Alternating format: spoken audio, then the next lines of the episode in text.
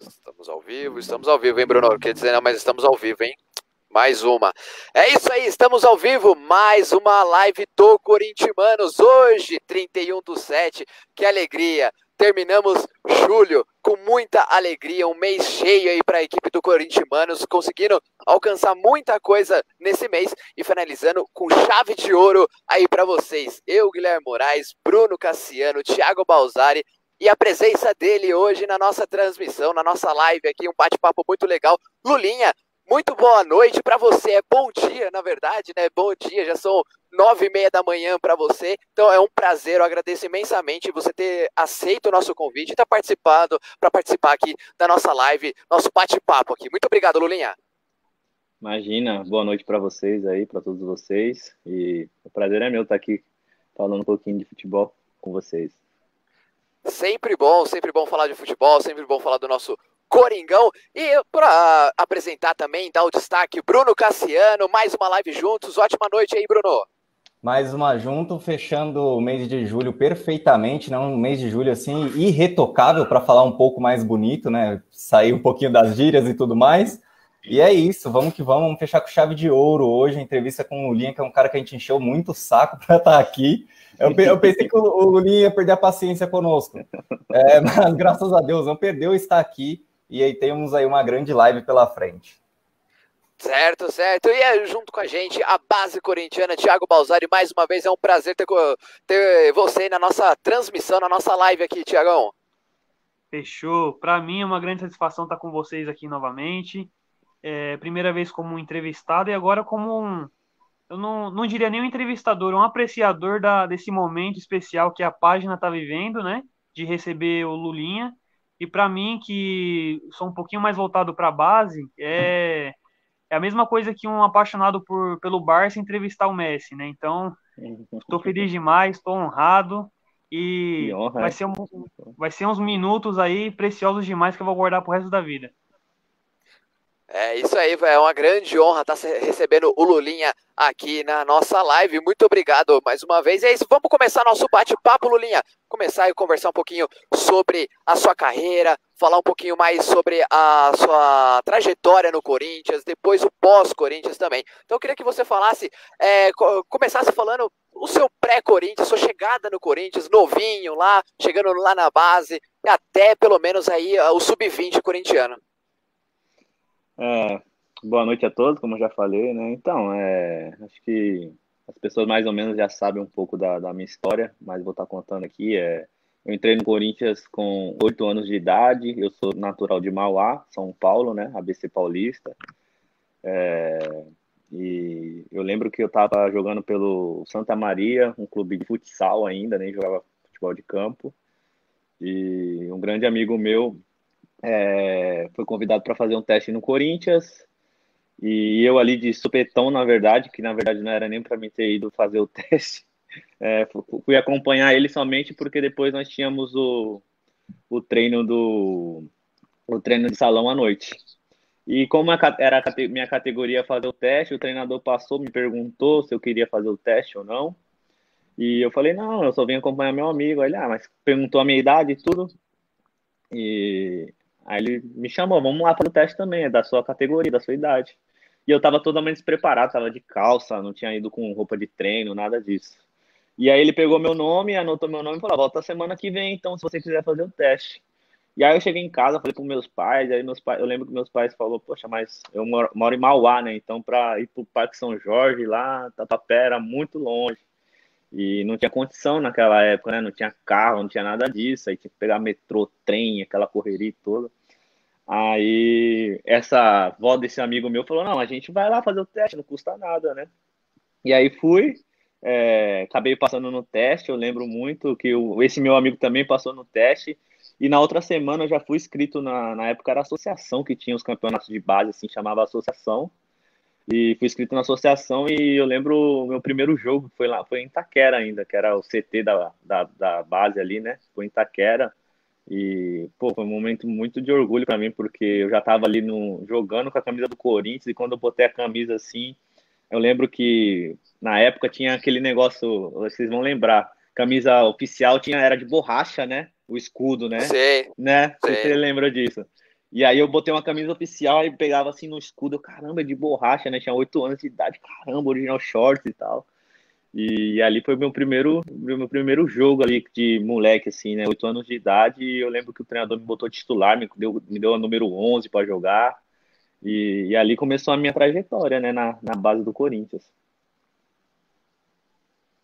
Perfeito, perfeito. É o comecinho lá no terrão mesmo, né? É... Na época que, pô, na Era época que é bem... terrão, terrão mesmo, né? Porque hoje já não é mais terrão, hoje é Society, né? Se eu não me engano, que colocaram lá. É... Tem um campo todo especial, tem todo é... CT trabalhado para base. É, na época não, na época era o terrão, terrão mesmo. Então, é... logo depois disso, aí comecei a treinar junto com, com um grupo de jogadores. E aí depois já entrei também no futsal do Corinthians também. Aí fiquei jogando futsal e campo, mas era foi um período, tipo, para mim era só alegria, só felicidade. Uma criança que sonha em ser jogador de futebol, que sonha ter uma carreira profissional, tá num clube grande como o Corinthians e tudo mais.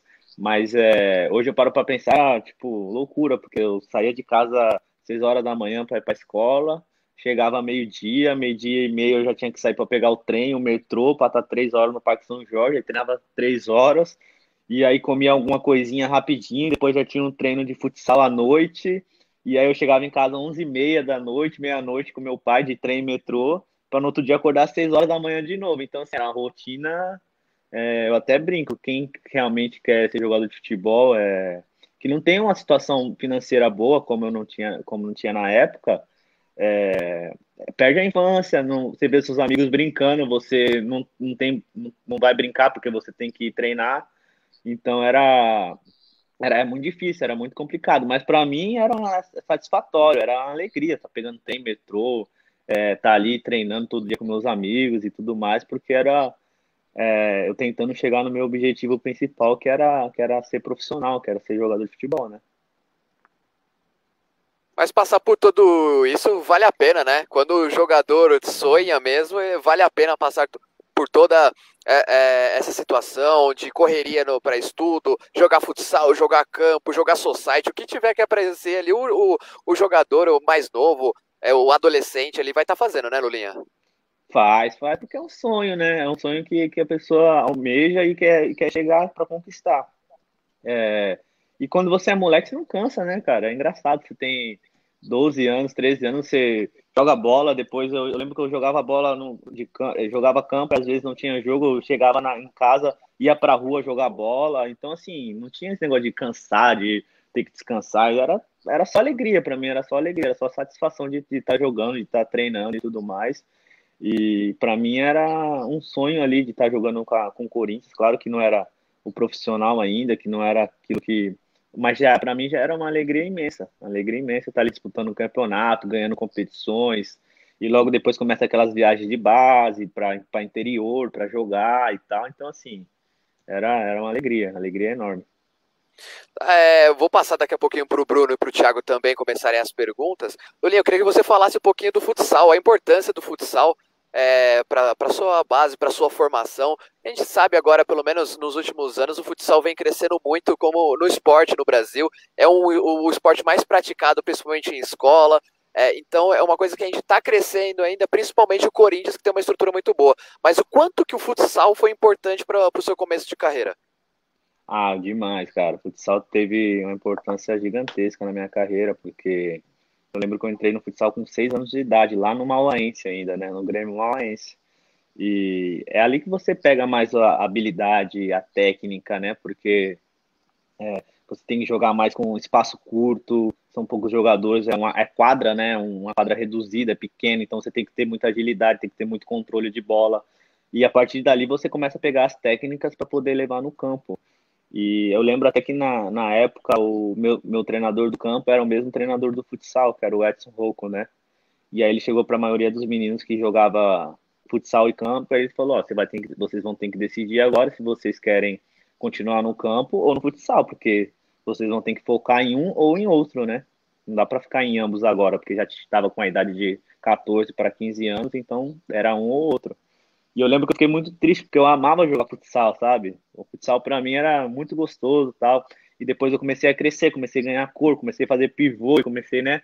ter mais a malícia e tudo mais, mas aí o sonho de jogar campo era, era muito maior também, o sonho de, de jogar é, no profissional, no futebol de campo do Corinthians era muito maior, porque até porque a visibilidade também é, é diferente hoje, como você disse, futsal está crescendo mesmo, e eu espero até que cresça mais, porque é, é um esporte muito bom, é muito gostoso, e toda criança, todo adolescente assim que, que quer ser jogador de futebol, acho que seria importantíssimo começar jogando futsal, futsal até por todos esses requisitos que eu falei que, que é importante ter.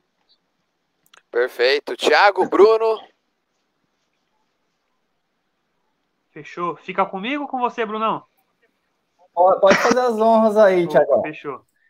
Então, Lulinha, é, não sei se você já viu nos noticiários, né, nos jornais aí, até no Japão mesmo, sobre o meu futebol, né, que eu sou conhecido aí como Ralfinho nas quadras, né, que é a mistura do, do Ralph com o Paulinho aí, um cara que marca legal, que sai, infiltra, né, tem essa, essa mobilidade toda aí e não passa nada também, né, o, o atacante adversário pode até a bola pode até passar, mas o, o atacante não. O atacante tá certo. e é, falando um pouquinho sobre isso, é, desde quando você era pequenininho ali, desse dia do teste que você citou pra gente, você já se via com, com diferencial em relação a outros meninos? Você já se destacava? Era o primeiro a ser chamado ali no, quando ia jogar timinho, nos contras? Uhum. Você já Cara, tinha essa é diferenciação? Já, já, porque assim, eu, eu, eu na época não achava isso, né? Por ser criança e tal, não ter essa malícia, tipo, mas claro que pelos treinadores a gente já vê um pouco de um, era um pouco diferente, tem a questão também porque quando você começa a jogar futsal, tem dividido em três tempos, né? Era cinco, na minha época, agora eu não sei se é assim, era acho que é ainda cinco, cinco e dez minutos, né? E era três tempos, cinco, dois primeiros cinco e o último dez minutos, que era o último tempo maior, né? E o treinador sempre colocava eu no cinco primeiro e querendo colocar eu já nos, cinco segundos também e no, nos últimos dez, né? Para poder jogar. Mas aí tinha, tinha as outras crianças também que, que tinham que jogar também. Então, assim, eu já, come, já vi que, que, era, que era um pouco diferente já. É, e também em relação, depois, quando eu comecei a crescer também, que Aí já colocavam para jogar com as categorias maiores e tudo mais, porque já se destacava muito na, na minha idade mesmo, aí colocava para jogar às vezes com meninos mais de, de, dois anos mais dois anos mais velhos do que eu e tudo mais. Então ali eu já percebi um pouquinho de, de diferencial e também na questão da escola, né, cara? Na escola quando tinha intercates, essas coisas assim, o pessoal tem que jogar e não sei o que, tem que jogar e tal, não sei o que lá. Então é, a gente já via já um pouco de, de diferencial nisso já. Show de bola. Brunão, tá contigo. Quer saber do Lulinha, inicialmente, assim, qual que é a sensação que ele tem hoje, vendo a Arena Corinthians construída, que é um sonho de, do corintiano de muito tempo, num lugar onde ele iniciou, né, se iniciou Cara, com futebol. É até engraçado falar sobre isso, porque eu morei no, eu morei em Itaquera há um ano, eu estive lá morando mesmo, eu fiquei alojado lá um, durante um ano na, da minha base, e como você disse, era, é, disse, era tudo um sonho ali para o corintiano, né? Ter um estádio e tudo mais, que era muita questão da provocação também dos rivais, que o Corinthians não tinha estádio. E quando começou isso, há muitos anos atrás, né? Começou esse boato, o Corinthians vai fazer um estádio aqui e tudo mais. Porque ali era a nossa casa, né? Ali tinha, eu lembro que tinha três campos ali, ali a gente treinava, ali a gente almoçava, tomava café, a perua levava a gente para a escola, né? Na época e tudo mais. E eu lembro que eu não cheguei a jogar pelo Corinthians na arena, né? Mas eu joguei contra o Corinthians é, quando eu estava no Red Bull, na arena. Então, eu lembro quando eu fui chegando ali no, na Arena Corinthians, no estádio ali, eu tava, claro, jogando, ia jogar contra, né? Eu tava rival, mas passou um filme, né, na cabeça, né? Eu lembro que eu estudei ali em Arthur Alvim, ali do lado de Itaquera, né? Estudava ali. Então, quando eu passei ali em frente, que eu vi aquele estádio, eu falei, caramba, cara, passou um filme, né? A gente volta e relembra com, com, como a gente pô, sofreu ali, corria, era dia de físico, era treino debaixo de muito sol, debaixo de chuva e tudo mais. E hoje a gente vê essa arena bonita que o Corinthians construiu, esse estádio maravilhoso que, que a gente fica muito feliz. Eu tive a honra de, de jogar lá, não pelo Corinthians, mas é, pelo Red Bull na época. E para mim foi um passou um filme na minha cabeça quando eu entrei lá de toda trajetória que eu tive lá durante 5, 6 anos da, da minha vida. Ô Gui, é, chegou alguns recados aqui, você quer que eu leia ou eu coloco na tela? Pode, você? pode começar. É... Pode, colocar, pode, falar e colocar na tela. O Rodrigo Ribeiro foi o primeiro a comentar a live, ele comentou hoje 10 e meia da manhã, esse estava muito adiantado, ele comentou Guilherme Andrade e Joaquim, eu não entendi muito bem, acho que foi para marcar algum amigo, né? espero que os dois estejam aí. Matheus Vitorino, nosso, par, nosso parceiro, mandou aí saudações do corintianas, meus manos. É, Emerson Santos, que estava aqui conosco com um rosto completamente amassado, nove e meia da noite. Por favor, Indiguinho. É, mandou aqui um grande Lulinha também. Marcos Oliveira na live mandou um salve Corinthians. Mandou muito boa essa live. É, parece que está dentro de casa. É, Estamos cada um dentro de cada um de suas casas, então vale. Roberto Eduardo é, mandou um salve, ele que tem a foto do Sócrates aí, o ídolo Sócrates no seu perfil. É, Regina Aparecida mandou, é osso na camisa. Ei, meu Deus do céu, quem? É osso na casa de Palestrina. Receber corintianos. corintianos. Só não é corintiano, não. É, ela é palestrina, então ela tá do lado verde da coisa, né? É... Saudações do lado de cá, amiga. Bruno Nunes mandou um boa noite, galera. E mais um rival na live aí, nosso amigo Guilherme Lesnock, Brabos. Ele que tá um pouco chateado com o Santástico. Eu não sei o porquê. O que, é que aconteceu para ele estar chateado com o nosso Santos, hein, Guilherme? Ah, eu não sei não, viu? Parece que aconteceu alguma coisa chata ontem lá na, na Baixada Santista, Eu queria dizer não mas parece que alguém caiu da ponte. É, vamos lá continuar a nossa, a nossa conversa aí com, com o Lulinha. Lulinha, eu vou falar um pouquinho mais dessa, dessa base. Que, meu, quando você subiu, é, que bucha, né? Você estava numa, numa, equipe ali que estava numa situação tão incrível dentro do, do campo, estava evoluindo. Os salvadores da pátria era ali em 2007, Lulinha?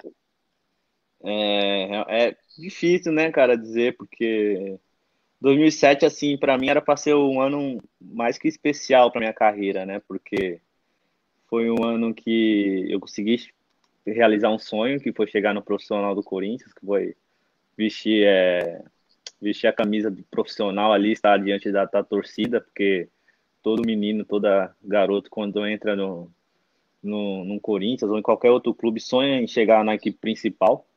E em 2007 eu consegui realizar esse sonho, né? E como eu, é, eu disse para vocês anterior, antes de começar a live, é, foi um ano para mim que eu tive, eu estava sendo sempre convocado para seleções da seleção de base. 17 foi um ano que teve muitas competições, teve o sul-americano, teve o pan-americano, teve o mundial. Então assim, como eu disse, era para ser um ano incrível, mas que infelizmente acabou com é, sendo um dos, anos, piores anos assim do começo da minha carreira, né? Porque infelizmente aconteceu o rebaixamento do Corinthians naquela época em 2007 e, e aí alguns jogadores, né, por tá, por ser da base e tudo mais, eu lembro que os que estavam jogando era o Everton Ribeiro, que hoje está no que tá no Flamengo aí voando, tava jogando o Dentinho, que fez o que fez pelo Corinthians, já está já tá há muito tempo fora do Brasil.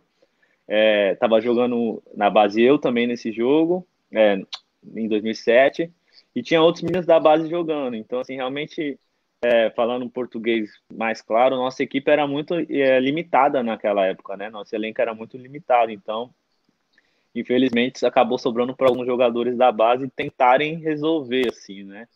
E quando isso não acontece, o, o torcedor ou a imprensa não quer saber se você tem 15 ou se você tem 30, ou se você tem 40 anos de idade, vai cobrar da mesma forma, entendeu? E, e isso para um, um atleta que está um tá começando sua carreira é uma pressão muito grande, é, é muita coisa para ser absorvida, né? Então, assim, você jogar num clube tão grande como o Corinthians, você representar pô, mais de 30 milhões de torcedores, e você já no seu primeiro ano no profissional, que era para ser um sonho, que era para ser aquele, né? Nossa, jogando profissional do Corinthians e tudo mais, e eu vindo da base com muita confiança que eu tava jogando na seleção, fazendo gol, sendo artilheiro e tudo mais.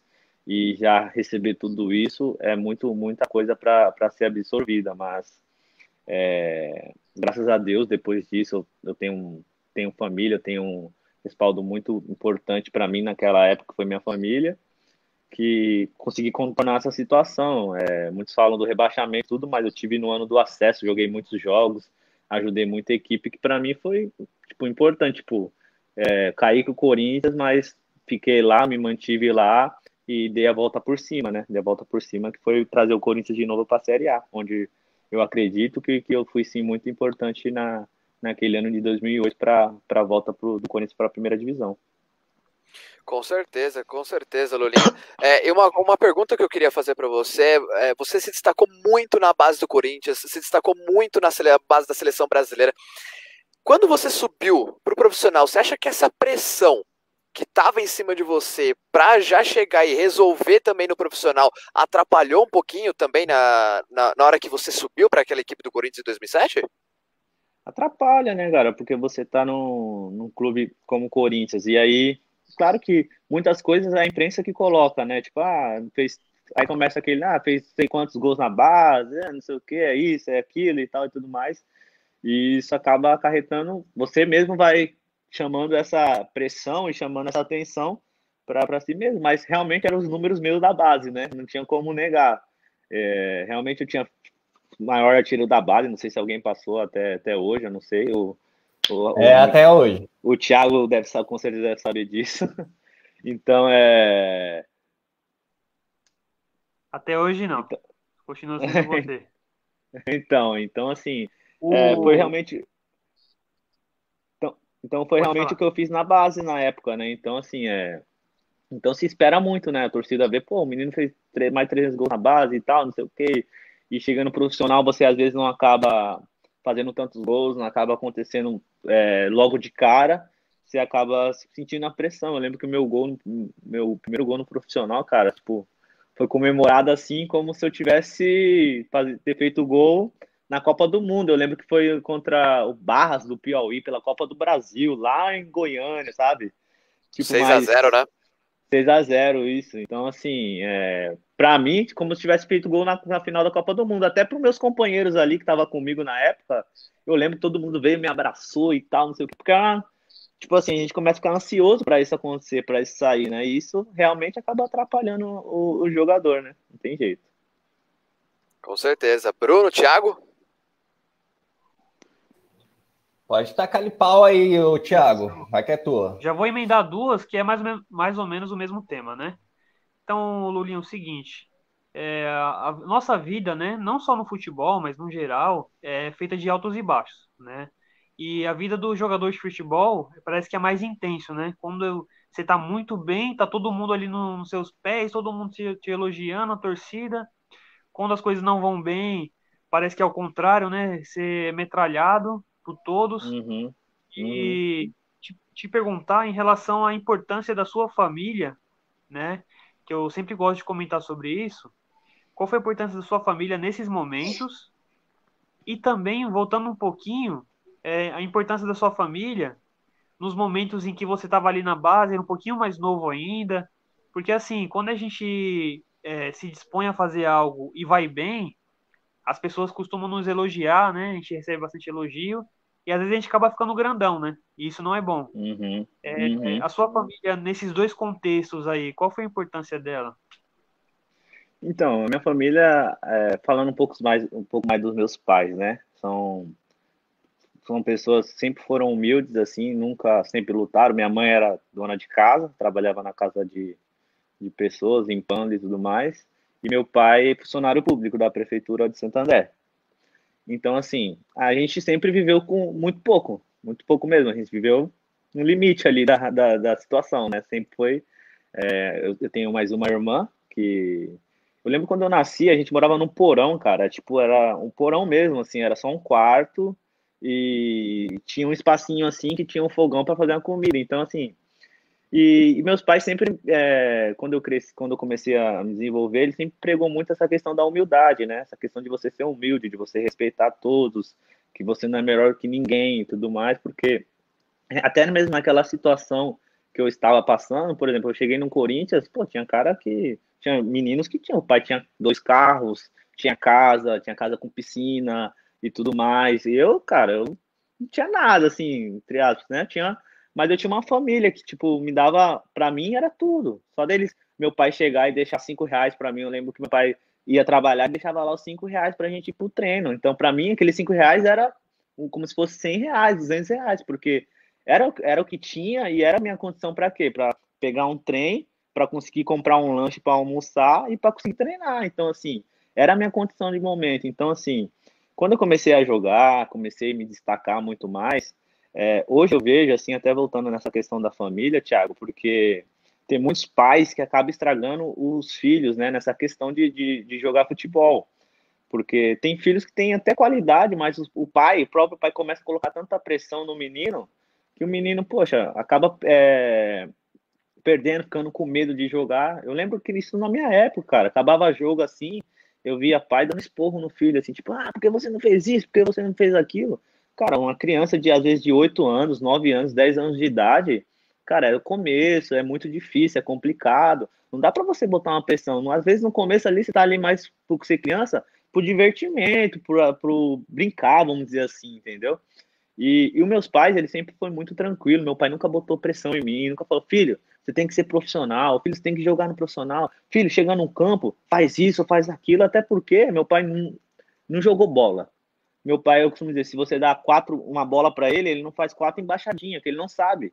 Ele é ruim de bola mesmo, entendeu? Ele não entende de futebol. Então, para mim, isso, isso para mim foi até bom, porque não tinha pressão dos meus pais, não tinha pressão disso. Meu pai, às vezes, é, me levava para o jogo, ele às vezes nem assistia o jogo. Aí os, os outros pais chegavam, nossa, o Lulinha fez três gols, o Lulinha fez gol, não sei o que, não sei o que. Ele, ah, legal, cara, não sei o que. Para evitar as pessoas ficar comentando, falando e tudo mais. E aí, às vezes, muita coisa chata também. O pai saía, acabava o jogo, vinha me buscar e tudo mais. Aí perguntava, e aí, filho, como foi? Ah, pai, fiz gol, tal, não sei o que, sei o que lá. Então, nunca tive essa pressão é, dos meus pais para mim ser jogador de futebol. Então, na minha vida, eu costumo dizer que tudo aconteceu muito naturalmente, sabe? Foi acontecendo, as coisas como dizer, os planos de Deus, né? Tipo assim, Deus falou assim, cara, você vai ser jogador de futebol sem esforço nenhum. Porque se eu vou contar a minha história, que eu vou fazer três horas de live, mas enfim. É... As coisas foram acontecendo na minha vida assim, tipo, pra mim entrar no Grêmioense, um cara chegou, o meu pai falou, leva seu filho, porque ele me viu jogando bola na rua, por exemplo. Me viu jogando bola na rua. Leva seu filho, seu filho tem qualidade para jogar. Meu pai, ah, não, não sei o que, não sei o que. Leva, leva. Aí o rapaz me passava, me levava para jogar. Para mim tá no Corinthians, que nem eu contei, foi a avó do, do amigo meu, falou, vamos lá, leva ele para fazer o teste e tal. Aí meu pai, ah, sei lá, porque meu pai sempre foi desenganado essa questão de futebol, né? E aí, tipo, as coisas foi acontecendo na minha vida, nunca foi por empurrão ou força, forçação de barra, entendeu? Então sempre foi muito natural. E aí, por ter essa tranquilidade dos meus pais, meus pais sempre ser humildes, eu nunca é, pisei em ninguém, nunca achei que era melhor que ninguém, nunca desmereci ninguém, entendeu? Isso isso que é importante para um, garoto e até mesmo para uma pessoa mais velha também, né? Nunca achar que você é melhor que ninguém, até porque a vida é muito curta e passa muito rápido, cara. É até interessante ouvir isso de você, né? Porque tem muito cara que, não só no futebol, em outras várias coisas da vida, né? Que não, não tem nada, não, não faz nada assim de diferente e o cara sai pisando em todo mundo, né? Sim. E você é um cara que teve tanto destaque né, nessa, nesse período da juventude, é, tanto reconhecimento, e ouvir isso de você é muito importante, né? De repente, até se alguma criança estiver ouvindo, algum adolescente em formação, é muito bom ouvir isso, porque serve como exemplo, né? É verdade, Thiago, porque até às vezes os pais vêm. Desculpa aí. Pode falar. Pode, pode falar. Pode falar. Não, não, é só porque, assim, às vezes os pais, só para é, colocar o ponto final nesse assunto, que às vezes os pais, é, às vezes vêm perguntar para mim, né, pô, Lulinha, como que é mais ou menos assim, que eu devo fazer para o meu filho é, chegar e tudo mais. Eu, eu tenho duas filhas, né, então eu não vou ter esse problema de, de, de levar para jogar futebol e tudo mais. Mas eu, eu, tenho um sobrinho que hoje joga futebol também, meu sobrinho Dudu. E eu falo para minha irmã, minha irmã, ela cresceu, ela me viu, eu falo, meu, deixa o menino jogar, cara. O menino tem 7, 8 anos de idade, então é um divertimento, deixa ele brincar, deixa ele brincar. As coisas quando é para acontecer, acontece naturalmente, não precisa empurrar, vai aparecer outros clubes, vai chegar o momento certo. Então, assim, é, 8 anos, 9 anos, gente, não dá para botar pressão em criança, não dá para fazer, deixa se divertir, deixa jogar futebol, deixa brincar, deixa ser feliz. de bola. Ainda nesse, nesse tópico, né, o psicológico que o, que o Thiago abordou, é, como foi para você? Você estava comentando com a gente aqui antes da live e agora quando começou, que você começou lá no Corinthians com oito anos, mais ou menos, né? Bem, bem pequeno mesmo. Como foi para você, assim? Porque você disse que seus pai, seu pai não, tinha, não era tão vislumbrado com futebol, mas você já jogava um pouco, né? Todo moleque gosta de jogar futebol, né? Como foi para você se ver no Corinthians, né? Com oito anos de idade. Então, como eu disse, é, para mim foi um, assim, foi uma sensação de alegria tão grande, como eu disse, no meu primeiro jogo na base ali, vestindo a camisa ali, que eu, como eu disse, do escudo de borracha, né? Eu costumo dizer que era aquele escudo, escudo original. Eu tinha camisa, mas é aquelas que não, não era de borracha, né? Aquelas camisas falsa, falsa, né? Vamos dizer assim, né? Então, ali, naquele momento ali, eu falei, caramba, olha só o que eu, que eu tô passando já. Tô aqui com a camisa do Corinthians jogando um grande clube, porque é, quando eu tava ali com o Grêmio no Santa Maria, eu jogava contra o Corinthians. Então, assim, quando eu jogava contra o Corinthians, eu falava, caramba, será que um dia eu posso jogar ali com esses meninos e tal? E eu jogava, eu lembro que jogava pelo Grêmio-Mauense, e na época era muito difícil nosso time classificar para a federação, que quando chega na federação era só os times bons mesmo, né? E aí a gente conseguiu se classificar para a federação, isso aí futsal, né? E nosso primeiro jogo foi contra o Corinthians. E aí todo mundo empolgado, os pais todos empolgados e tudo mais, cara. Eu lembro que nós tomamos 10 a 1 no jogo. nós tomamos 10 a 1 A gente, pô, a molecada do Corinthians era tu, tu, tu, tu, gol, tu, tu, tu, gol. Nossa molecada toda, tipo criança, né? Toda boba na quadra, não sabia nem pra onde correr e tudo mais. E a molecada do Corinthians tá, tá tipo, com jogada ensaiada e tudo mais. falei, caramba, meu. E aí, quando eu consegui entrar no Corinthians, entrar no futsal também depois, aí, cara, foi só alegria, porque pegava molecada, metia gol, era oito, era sete. Então, era, era, foi um momento muito de muita alegria, de muita felicidade mesmo. Como era a estrutura naquela época que você começou a jogar no Corinthians? Você consegue lembrar, assim, do, do, do início?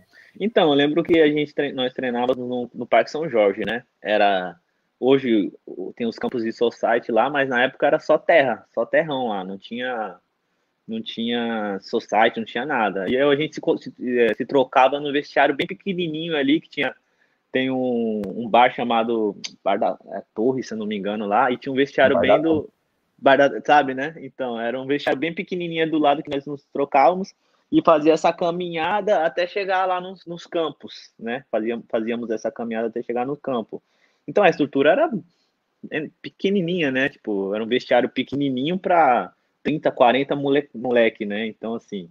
É, mas é que nem eu falo, na época a gente nem ligava para isso. Eu lembro que para beber água a gente ia numa torneirinha que tinha lá e metia a mãozona mesmo lá e tal.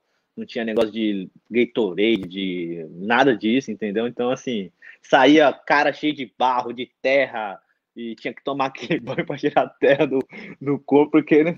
quando chovia, então, era lama para todo lado. Então, assim, era uma estrutura bem pequena. Aí, quando chegava no final de semana, que era o dia dos jogos, aí já era, já era aquela alegria, porque a vira e mexe, às vezes, né? Não era sempre. Pegava um campo com um gramadinho, com alguma coisinha assim, que aí a gente, pô, parecia que tava no, no Maracanã. Antes de passar para você, Gui, temos alguns recados aqui. É, a Marli Moraes chegou na live, mandou um boa noite, galera. Boa noite, minha Marli. mãe, minha mãe, minha mãe, minha mãe. Opa! Na live. É. Ela, deu, ela deu uma zoada no Santos aqui, ó. A ponte caiu em cima do peixe. Dona Marli arrebentando.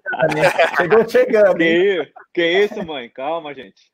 A, a, a, Vânia Silveira também deu uma zoada, né? Passou por cima do peixe. Minha tia, minha tia. Olha aí, a família em peso, hein? A família inteira, pô, que legal, hein? Pamela Tasca mandou palmas. É, esses nomes assim é difícil, hein? Beijo. Pamela Tasca, a gente. É, a Marli Moraes de novo mandou um amém, né? O Lulinha estava é. comentando do, dos planos aí, os planos de Deus para ele e tudo mais. Viviane Macedo mandou Lulinha é fera. Minha irmã. É, a família toda. A Dona Silveira mandou palminhas. E aqui um comentário muito, muito peculiar, né? Já que é sua parente, inclusive ela pediu para que quando você fizesse um gol, imitar um sapo. Ah, meu cunhado, isso aí, cara. Meu cunhado. Meu cunhado, ele é, o apelido dele é Sapão, né? Aí ele me cobra isso desde, olha, desde que eu tô no profissional. Faz um gol, imita o sapo, imita o sapo, imita o sapo. E eu falei, cara, que, como que imita um sapo? Eu não sei imitar um sapo, eu não sei fazer nada disso. E, e, a, e ele é palmeirense, né? E ele é palmeirense, meu cunhado, né? Eu falo, cara, é. você é palmeirense e quer que eu imite sapo, mas ele é, ele é, ele é gente boa, ele é parceiro. Vou fazer, vou fazer qualquer dia. Se é, é só um pra te zoar, viu? Isso aí, né? Você vê que é o inimigo quero, mesmo. quero mandar um beijo para todo mundo que tá acompanhando aí, meus, é, minha família, a Pan também. Beijo para todos vocês aí que tá acompanhando. Pessoas, important, pessoas importantes aí pra minha vida aí. Muito mesmo. A Pamela é o minha irmã. Você, o, Lulinha? É amiga aqui do Japão. É, é amiga do Japão. É, sim, me ajuda. Me ajuda muito aqui. Eu pensei que era disfarce dos amigos, irmão, porque a foto é não, é muito, não, não. a foto é muito profissa. A foto quando é muito profissional a gente a gente desconfia um pouco, tá ligado? Não, não, é, é real, é real, é real, é, é real. Então beleza. É, aqui tem, temos também o comentário do Adilson, mandou um boa noite. Boa noite, Adilson. Meu primo, meu primo. Seu primo Mauá tá em peso na live e eu tô gostando, hein? E Renata Pedroso, Renata. tamo junto. Minha prima também. Família, família inteira do Lulinha. Que, que, que, alegria, cara. Pô, muito bom receber a família inteira aí do, do Lulinha na, na nossa transmissão. Muito obrigado. O, aproveitem para curtir o Corintiano, está passando em nossas redes sociais, só conteúdo sobre o Coringão, e é isso. Nem sempre vai ter assunto feliz, mas sempre vai ter boas risadas. É isso. é legal, legal, legal todo mundo acompanhando aí, porque, como eu te falei lá do link lá, né? Que o pessoal pediu para poder assistir, para poder acompanhar. É bacana todo mundo estar tá aí acompanhando, assistindo, família que sabe o quanto eu lutei quando eu cheguei para para chegar até aqui, né? Muito importante eles para mim. E, e, é um jeito também de estar tá próximo do Lulinha também, né? Sim, é verdade, é verdade. Agora aqui do outro lado do mundo, né? Então quando tem oportunidade, às vezes, não sempre, né? Mas já fiz acho que umas duas ou três lives aí. aí o pessoal sempre quer estar quer tá acompanhando, assistindo, né? Já estou praticamente seis, seis anos fora do Brasil, o pessoal sente muita saudade, né? A questão de, de assistir os jogos, de de estar tá acompanhando e às vezes aparecem uns links assim de live, de até mesmo de assistir os jogos, o pessoal fica muito feliz de poder acompanhar um pouco lá no Brasil. Ah, legal, cara, legal, legal. Lulinha, eu queria agora é, sair um pouquinho dessa, passar um pouquinho dessa transição aí sua do da base para o profissional. Queria tirar uma dúvida com você. Como que foi seu primeiro contato com o empresário? Quando você hum. surgiu na base, é, que o pessoal falou, não, você precisa de um empresário para poder tomar conta da, da sua carreira. Como que foi isso? Então, é, como eu disse para você, na base, quando você começa a se destacar muito, começa a aparecer muita coisa, né? empresário, é, clubes e tudo mais. Então, é, é, você tem que ter um pouco de, de receio, né, em tudo, toda essa questão né, de empresário, até porque tem empresários bons, mas tem muitos ruins, que são mentirosos, né? Vamos dizer assim, né? E na época que eu tava com 14 anos, que eu tava me destacando ali muito na base e tudo mais, sempre aparecia empresário, falava com meu, conversava, cadê quem é o pai do Lulinha? A gente tinha que procurar meu pai em algum canto aí, que tava perdido em algum lugar aí, nunca tava vendo o jogo. e aí, cadê o pai do Lulinha? Ah, tá lá, não sei lá, tomando café e tudo mais. Aí os caras chegam, pô, quero empresariar seu filho e tudo mais, não sei o quê. Aí meu pai, não, tá muito novo ainda, vamos ver, vamos ver direitinho, não sei o quê. E aí o Corinthians foi muito importante para mim na época, a diretoria, diretoria da base, né? Porque eles falaram, não, a gente vai indicar um empresário bom pro, pro Lulinha, que é importante para ele e tudo mais. E aí, na época, é, quando eu tinha 15, 15 para 16 anos, eu assinei com, com o Wagner Ribeiro, né? Que foi um cara que tipo, me ajudou muito na época, é, me deu muita força também, minha família também. E eu costumo dizer, empresário que é, empresário que é bom, ele não chega só, oh, eu quero ser seu empresário, ele te oferece alguma coisa, né? Te oferece alguma coisa, né? Pra, em termos de financeiramente, para poder você ajudar a minha família. Então, na época, o Wagner é, ajudou minha família financeiramente, nós morávamos de aluguel, como eu disse, era difícil demais, era tudo contadinho, mas bem contado, contadinho mesmo. Então, é, ele nos ajudou muito nessa parte financeira e deu, me deu respaldo, né, para poder só pensar em jogar futebol. Pô, que legal, cara. Legal ter um suporte assim do, do empresário no começo, né? Principalmente é, de alguém que precisa dar confiança, né, pro, pro jogador, porque é um começo muito difícil. Como você mesmo falou, muita gente quer aproveitar do momento, né? Vai aproveitar do, é, de, um, de um jogador que se destaca na base para poder ganhar dinheiro e depois a gente sabe que acaba passando a perna na família, no próprio é. jogador. Isso é uma situação muito complicada, mas ainda bem que, que você começou muito bem com, com, o Wagner, e aí o Wagner conseguiu te ajudar bastante. É, ficou bastante tempo com, com o Wagner Ribeiro, ou Lulinha? Eu fiquei bastante tempo. Eu lembro que no meu primeiro contrato profissional com o Corinthians foi nós fizemos juntos. Aí depois eu quando eu fui para Portugal também, foi ele que arrumou tudo para mim, ficou comigo praticamente um mês lá em Portugal, quando eu fui para o Estoril. É, só foi, só voltou para o Brasil depois que me colocou assim, eu tinha 19 anos na época, era a primeira aventura fora do Brasil, né? Então não tinha experiência nenhuma. Eu lembro que ele ficou comigo um mês lá em Portugal, é, até arrumar casa, arrumar carro, está assim. Ah, agora eu já consigo sair para comer, consigo ir para o treino, consigo fazer as coisas sozinho. E ele só foi embora depois que, que me, me organizou todo no, no, no país, né? Então, é, nós ficamos um bom tempo junto, claro. Depois, é, eu costumo dizer, jogador é, é, importante, o empresário é muito importante, mas chega uma, uma certa idade, um certo momento que o jogador pega um nome, vamos dizer assim, entre aspas, que já não é tão necessário. Claro que, que é importante até para indicação, até tem empresário que, tão, que é muito forte em, em, alguns clubes, então indica jogador, empresários até que são empresários de treinadores, que aí facilita muito a entrada do jogador no clube mas depois eu fiquei três anos sem, três ou quatro anos sem empresário, lidando mesmo eu por minha conta. E, mas é importante, empresário, principalmente no começo da carreira do atleta, ele é, ele é muito importante para poder ajudar. Claro, é o empresário que ajude, né? Não que entre para atrapalhar. Com certeza, com, com certeza é importante para dar, dar o suporte, até pelo que está mais acostumado com o meio né, do, do futebol. Exato, conhece, exato. Os, conhece os atalhos ali também, exato. que vai poder fazer você crescer. É, e na, nessa época que teve esse aumento, de pô, o Lulinha, destaque da base, cara jogando demais, seleção brasileira, e aí na hora que você chega no, no profissional, como que foi o suporte de, dele mesmo para você chegar no, no profissional, o Lulinha?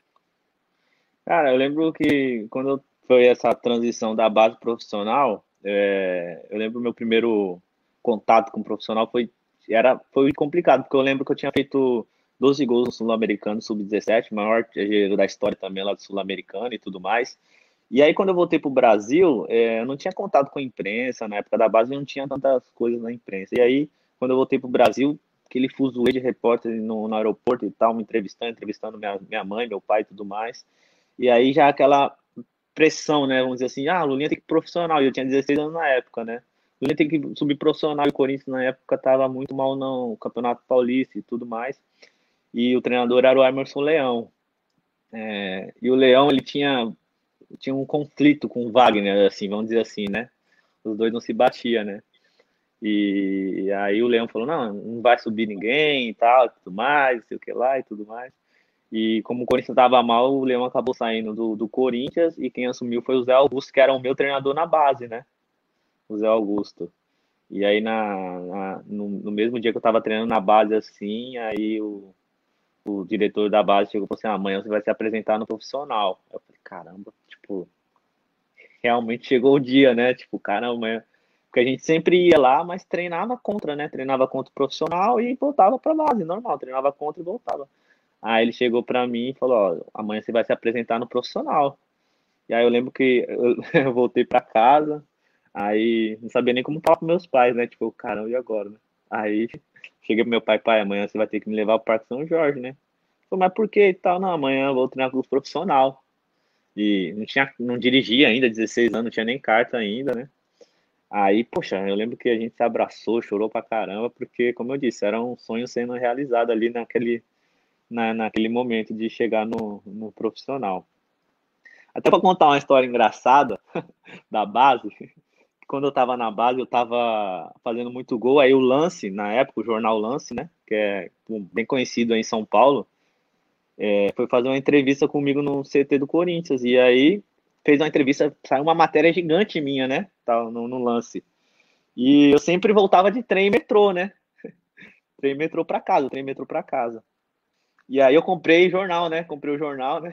Aí tava no trem, assim, no metrô. Aí abria na minha página, né? Poxa, página gigante, né? Aí eu ficava olhando, né, pro pessoal, tipo, cara, será que o cara Ó, vai pra ver eu notava. Aí eu lembro que eu abri no metrô primeiro, assim, tal, ficava só naquela página, só naquela página. Ninguém nem dava moral, ninguém nem olhava. Aí peguei o trem, a mesma coisa. Abri, falei, caramba, será que alguém vai notar sou eu aqui no jornal e tal? Aí entrei no ônibus lá em Mauá já. Cheguei em Mauá, peguei o busão pra, pra ir pra casa, não sei o que e tal. Aí tava sentado, aí sabe, o busão cheio, né? Eu sentei e o pessoal fica em cima, né? Ali segurando e tudo mais. Aí normalmente olha assim pra baixo e tudo mais. Eu, na minha página lá do jornal, né?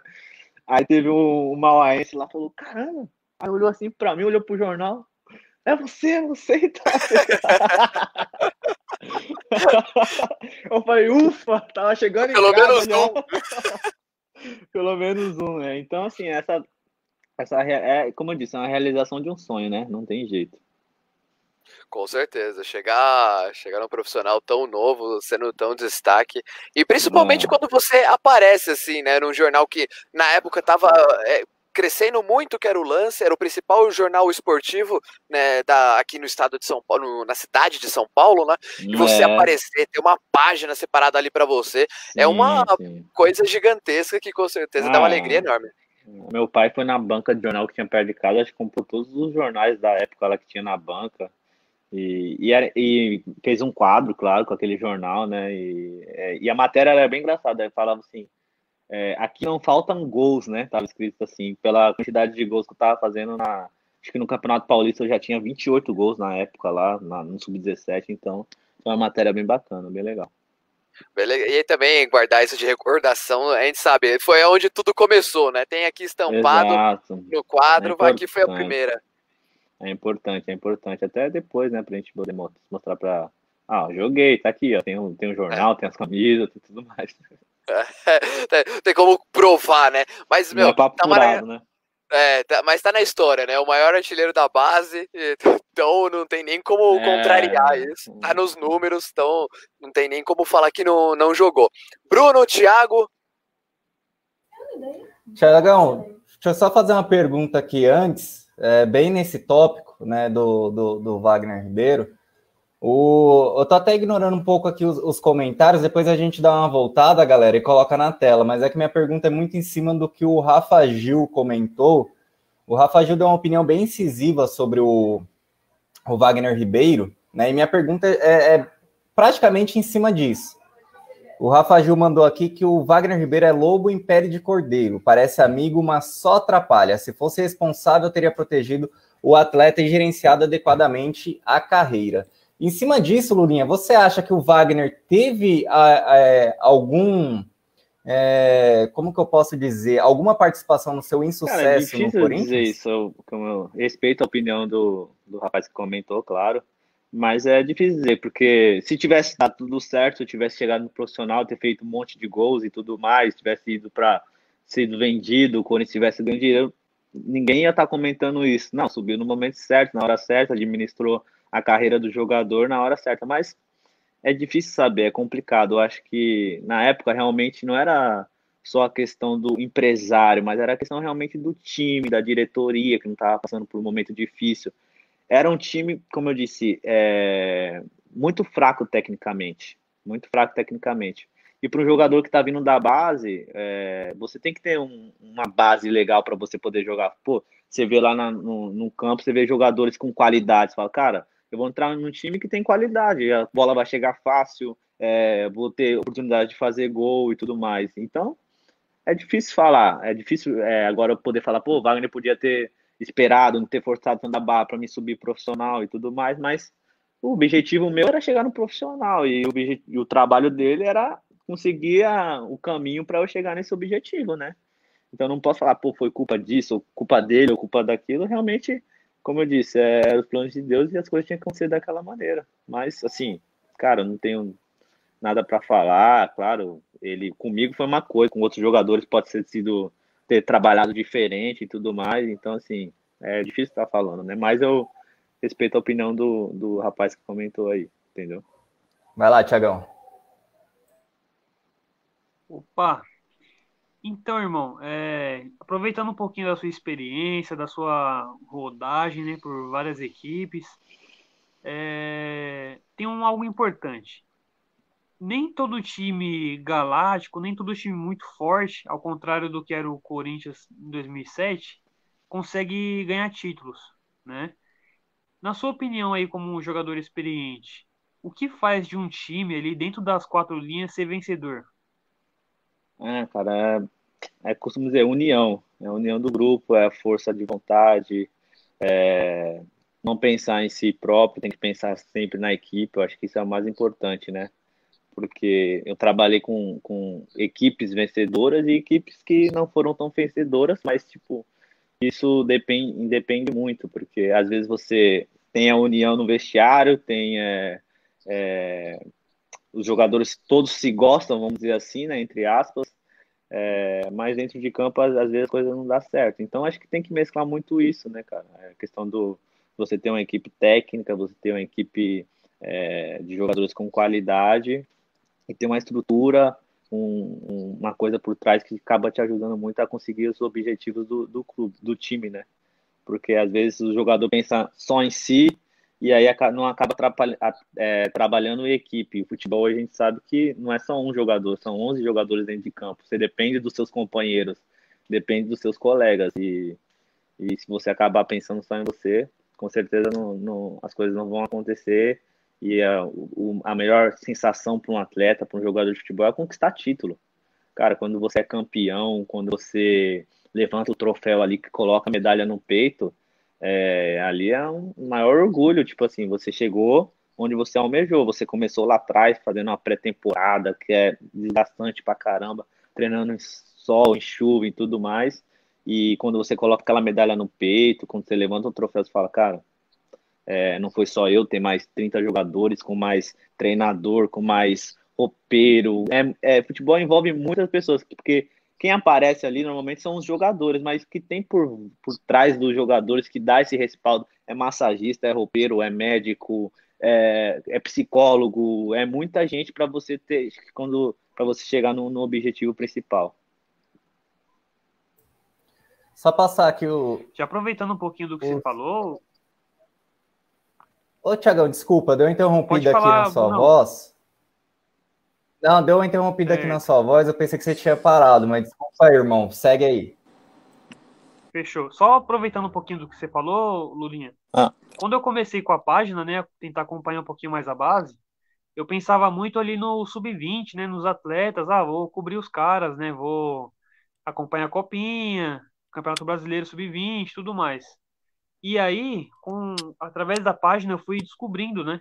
Descobrindo aí é, categorias mais jovens, outras modalidades, e principalmente ali os treinadores, a, o que você citou, né? Os roupeiros, é, médicos, o pessoal que está ali nos bastidores que de repente não aparece muito para a torcida. Uhum. Até queria abrir esse espaço aqui para você citar algum, algum desses nomes de, de pessoas que você se recordar, né? Para dar essa moralzinha pro pessoal, que foi importante aí na sua caminhada pela base do Corinthians. Cara, tem, tem, tem uma lista gigantesca, cara. Começar pelo, meu por exemplo, meu treinador é, no Mauaense, que foi o Valtinho, que foi um cara importante para mim, para minha carreira. É, meus treinadores de base, tem o Edson Rocco, que, cara, acho que até hoje, se não me engano, ele tá na base do Corinthians que é um cara assim, para lidar com, com, com garoto, acho que é um dos melhores caras. Eu trabalhei quatro anos com ele, então, tipo, eu costumo dizer, com ele não, não tem massagem, não. Você pode ter 8, 15 anos, se ele tiver te dar uma bronca, se ele tiver que dar uma dura, ele vai te dar, porque ele, ele entende, né? Ele entende o que você precisa no momento, né? E falar em profissional, cara, é, muito, é muita gente. É o, por exemplo, no Corinthians, na minha época, até tá lá até hoje, que é o cara que faz o café da manhã lá, o Mancha. Cara, é um cara sensacional. Às vezes em quando tem matéria, às vezes que o pessoal faz com ele e tudo mais. Tem a, a Cris também, que é nutricionista também, que, poxa, pegava no meu pé pra caramba e tal. Lulinha, tem que comer mais salada, não sei o que, tudo mais, essa questão toda, né? Então, assim, é muita gente para você, quando, quando, como eu costumo dizer, quando você chega no objetivo, que você coloca a medalha ali, que você é campeão, não são só os 20, 20 28 jogadores ali, os treinadores. Cara, é médico, é nutricionista, é roupeiro que te limpa a sua chuteira. Os caras, cara, dá vida pro clube. Os caras entram 8 horas da manhã e saem 8 horas da noite do clube. Então, assim, os caras trabalham no clube. Tem o, o Edísio, que é, pô, parceiro demais, que é roupeiro do, do Corinthians, o cara, eu chamo ele de careca, né? Então, assim, é muita gente, é muita gente por trás que, que quando, quando tá lá no. Faz aquela foto do título, dá vontade de, pô, chama todo mundo, bota todo mundo aqui na foto, porque esses caras às vezes merecem estar aqui mais do, do que, do que a gente. Os caras trabalharam demais pra caramba pra, pra que esse objetivo, objetivo fosse concluído. De bola. Brunão, tá contigo. É, só passar uns recadinhos aqui antes de devolver o comando para Guilherme Moraes. O Wilson Rodrigues mandou um boa noite. Boa noite, Wilson. É, Adilson Jesus mandou aqui para cima a testa. É com você Quem? isso, né? Adilson, Adilson Jesus. Ah, meu primo. Nós. Esse é monstro, hein? Wagner Moraes mandou uma pergunta muito importante aqui. O pai do, do senhor Guilherme Moraes, assistindo de outro cômodo, provavelmente. Boa noite, senhor Wagner Moraes.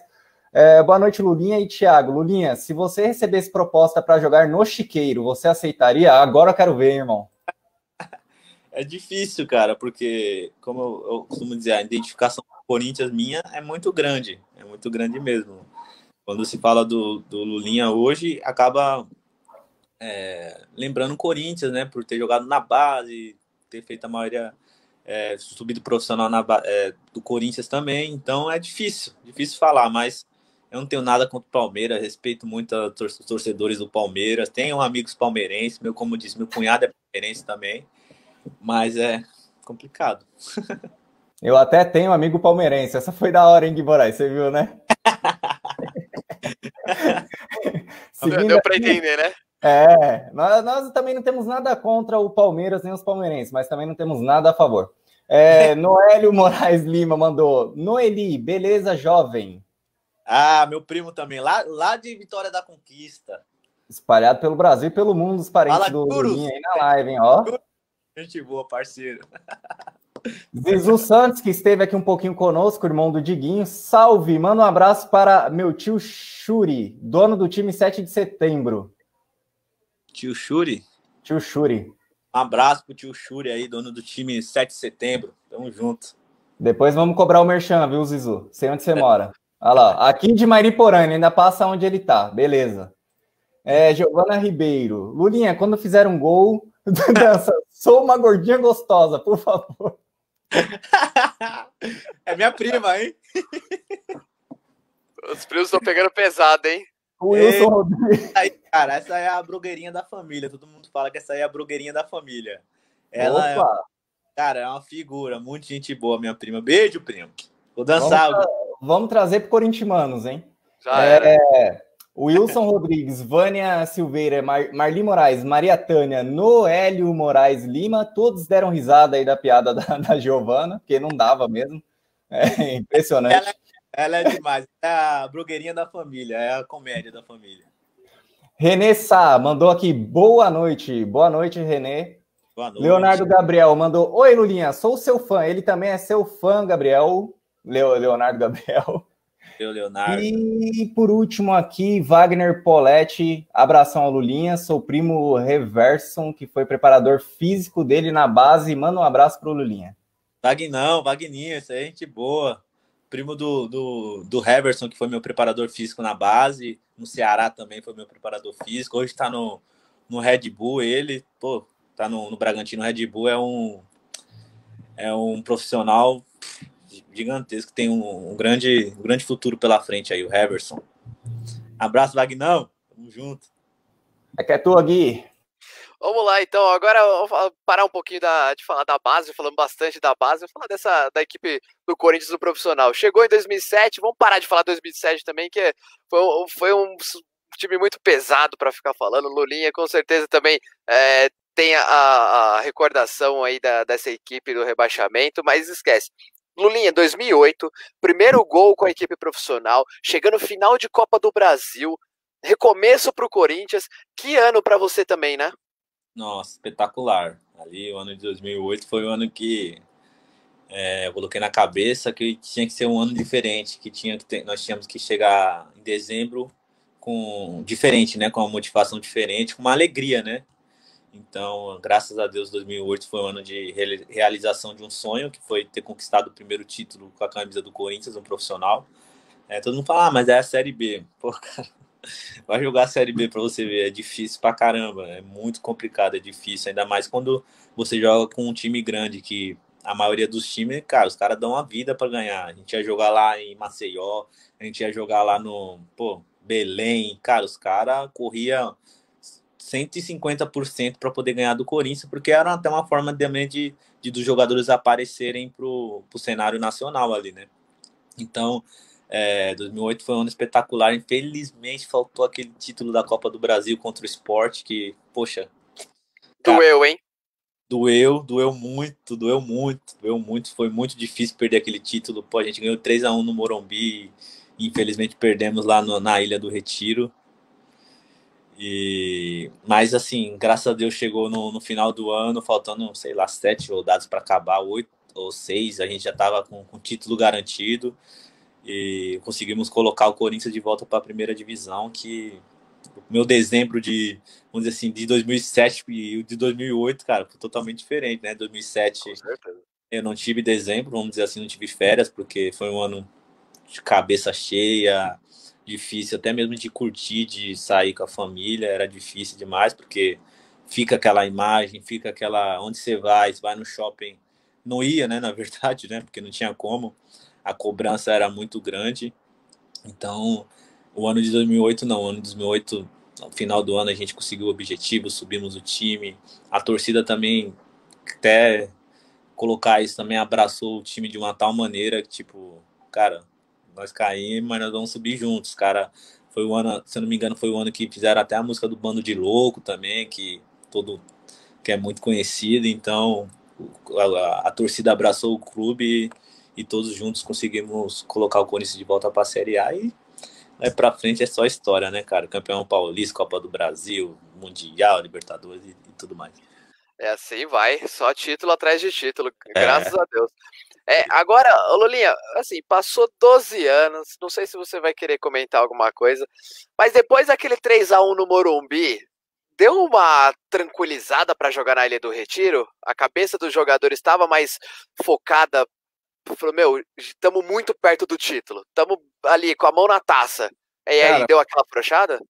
Cara, a gente estava muito, muito confiante mesmo, muito confiante no título, porque a gente fez um jogo contra o esporte no Morumbi fantástico. A gente, pô, jogou muito, tava 3 a 0 Eu lembro que o rapaz lá fez o gol lá no final do jogo, assim, a gente tava muito tranquilo, muito tranquilo mesmo.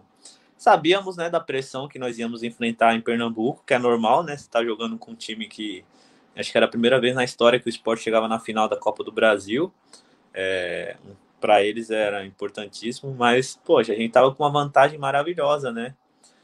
É, mas eu lembro, cara, tava um caldeirão naquele campo, tava, um, tava a Ilha do Retiro tava fervendo, fervendo, mas nós tínhamos uma equipe com, com qualidade, uma equipe que poderíamos ter chegado é, no, é, a ganhar a competição, mas é aquilo, quando não é para ser, cara, não adianta, cara, não tem jeito. Eu lembro que o Carlinhos Bala, que foi que fez os gols, né, fez, fez um gol com 15 minutos, se eu não me engano, o Felipe foi pegar a bola lá, acabou escapando e tudo mais, acabou fazendo gol.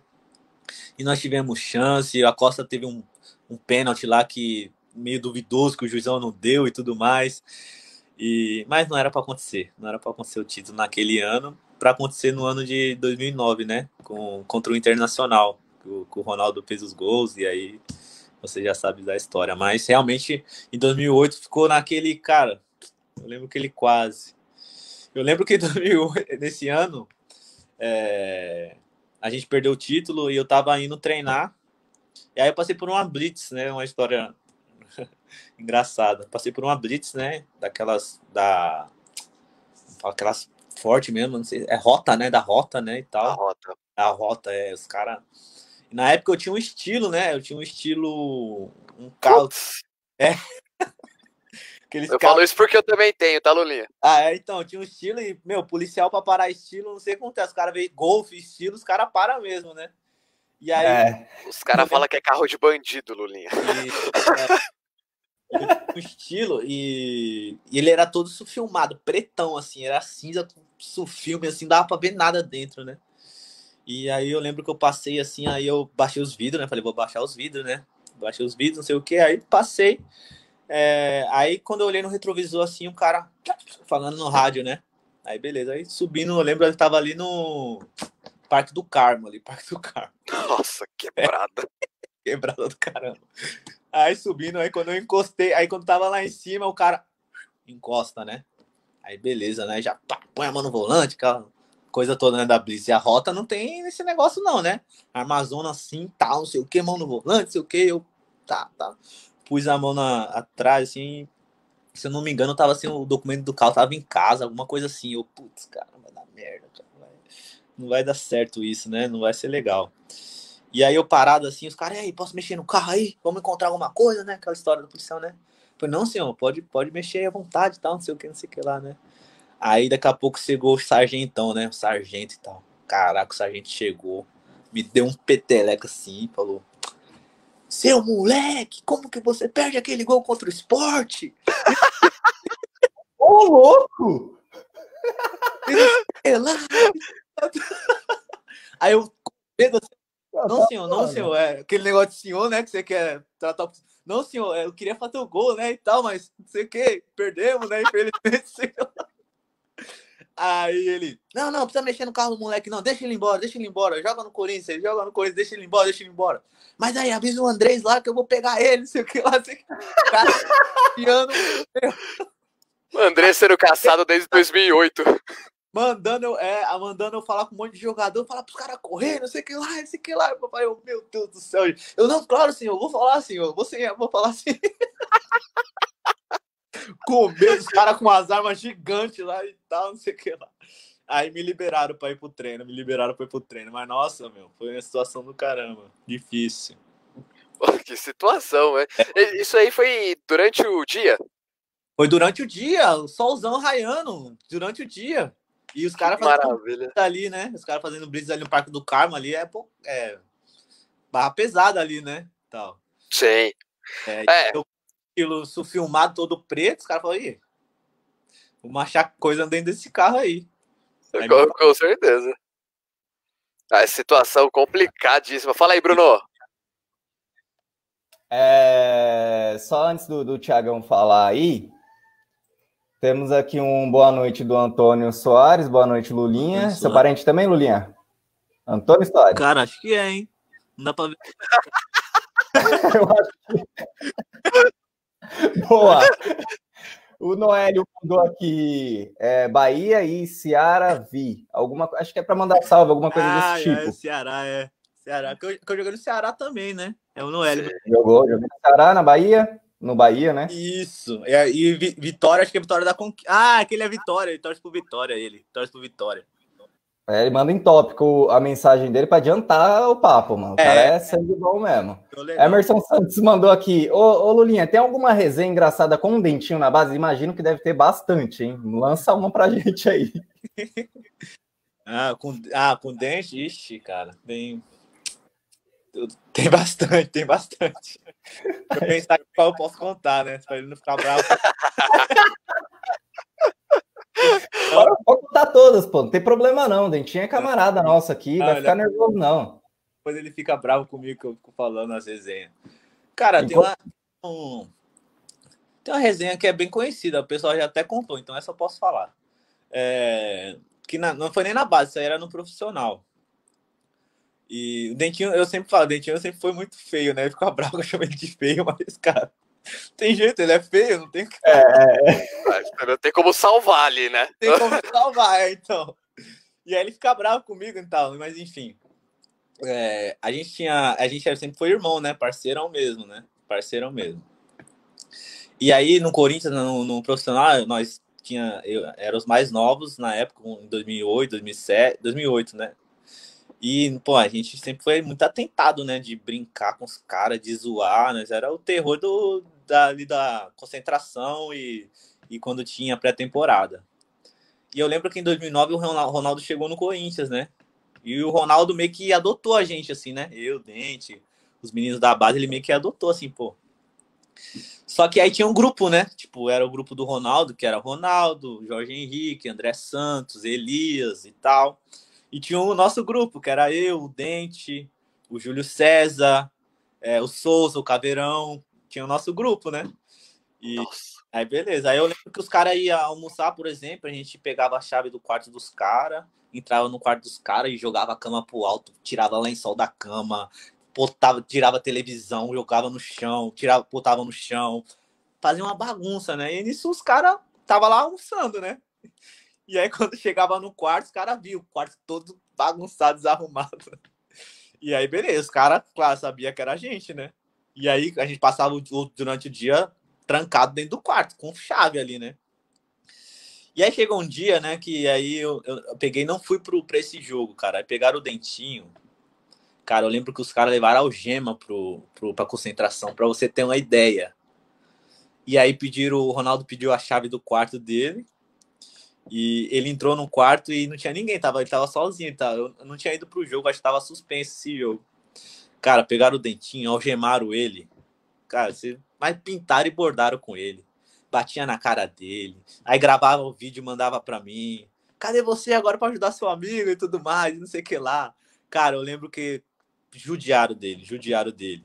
Então, assim, né, que nem costumo dizer, a equipe não é só formada dentro do campo ali, né? Não só dentro do campo, mas nós tínhamos, pô, a amizade fora dela é muito importante pro, pro rendimento dentro de campo também. Então, esse ano de 2009 aí, cara, era um ano, tipo, só de palha, a palhaçada que comia solto fora de campo. E aí tinha. Essa era uma das histórias aí que algemaram o dente, jogaram coisa na cara dele, batiam na cara dele, zoavam ele demais. Mas infelizmente, eu falei para ele, infelizmente não ajudou a sua beleza, né? Se pelo menos tivesse ajudado a sua beleza, tava bom. Ficar bravo. Amizade bem saudável do Ronaldo com os meninos da base aí, né? Engatando aqui, ó. Isso que ele tem adotado a gente, mas não tivesse, hein? É, se não tivesse adotado, então, né? E eu, eu gostei da, da formação dos times, né? De um lado, o Ronaldo, o André Santos, pá, todo mundo. Aí o, o, o Lulinha foi falando o nome de jogadores da base que subiram, e do nada Souza Caveirão. O Souza Caveirão, do nada, Pô, mas É, então, mas é porque o, Souza, o Souza grandão, né? Era o cara que a gente botava de frente. Pô, você é o Aí a gente ficava no respaldo ali atrás, né, e tal. E o Caveirão vai você na frente. É o Caveirão, vai na E ele, mano, e carioca, é maluco, ele tava nem aí. Ele pegava, enfrentava os caras mesmo. O Emerson Santos mandou uma outra pergunta aqui. E eu vou até emendar uma outra com a dele, e depois eu passo pro Tiagão, que eu já tô falando muito, o Thiago tá querendo me bater já. Lulinha, como foi ver o Ronaldo pela primeira vez? E aí, agregando essa pergunta, como foi jogar ao lado do Ronaldo, que, para mim, ao meu ver, essa opinião pessoal, foi o maior nove da história do futebol mundial? É, na minha opinião, também. Na minha também. Cara, também tem uma história engraçada sobre essa questão de ver o Ronaldo pela primeira vez, porque eu tava em 2008 de férias e começou o papo do, do Ronaldo ir pro Corinthians, né? O Ronaldo vai pro Corinthians, o Ronaldo vai pro Corinthians. E eu acompanhando os noticiários ali, falei, cara, será que ele vai? Será que ele vai, cara? Ronaldo, né? O Ronaldo e tal e tudo mais. E aí eu lembro que eu assisti Ronaldo se apresentou no Corinthians. Eu, caramba, que ano, cara. Falei, meu Deus do céu, cara. Eu lembro que na hora, na, no dia, eu nem tava, faltavam uns 20 dias para acabar férias ainda para se apresentar, né? Eu deu um negócio assim, falei, caraca, o Ronaldo, cara, que isso? Vou conviver com o cara dia a dia ali. O cara, pô, gritei pentacampeão com um gol dos gol do cara, pô, e tal, e tudo mais ali, entendeu? Pô. E aí, beleza, aí chegou o dia da apresentação, né? E aí, cheguei cedo, né? A galera toda chegou cedo e todo mundo naquela expectativa, né? Tipo, cadê o homem, né? Cadê o, cadê o Ronaldo, né? Cadê o Ronaldo? Não sei o que lá. Aí eu sentadinho assim na minha cadeirinha e tal, não sei o que. Aí ele veio e tal, e aí começou é, cumprimentar um por um, né? Cumprimentar um por um. Aí chegou em mim, né? Aí ele, opa, prazer, Ronaldo, né? Aí eu, tipo, cara, tá falando pro Ronaldo, tá me. Eu, eu sei que você é, né? Você tá se apresentando pra mim, você tá de sacanagem. Eu que tenho que falar, pô, prazer, Lulinha. Pô, tenta lembrar do meu nome aí e tal, pra gente, a gente vai treinar junto e tudo mais. Se você conseguir lembrar do meu nome aí e tal, eu vou passar a bola pra você no treino e tudo mais no jogo. Cara, então assim, cara, um cara espetacular, humil, humildade, assim, um cara três vezes melhor do mundo, campeão. É, dispensa comentários, né? O currículo do cara.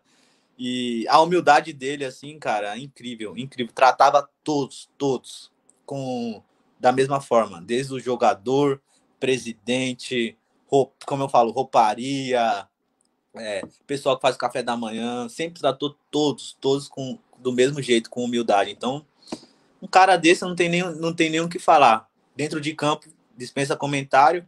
E aí conheci ele do lado fora de campo, do lado pessoa mesmo, ali fora de campo, sem ser um profissional. Espetacular, espetacular, espetacular. Eu já era fã dele. Depois que eu joguei com ele, virei mais fã ainda, entendeu? Virei mais número um agora. Continua aí, Bruno. agora, agora...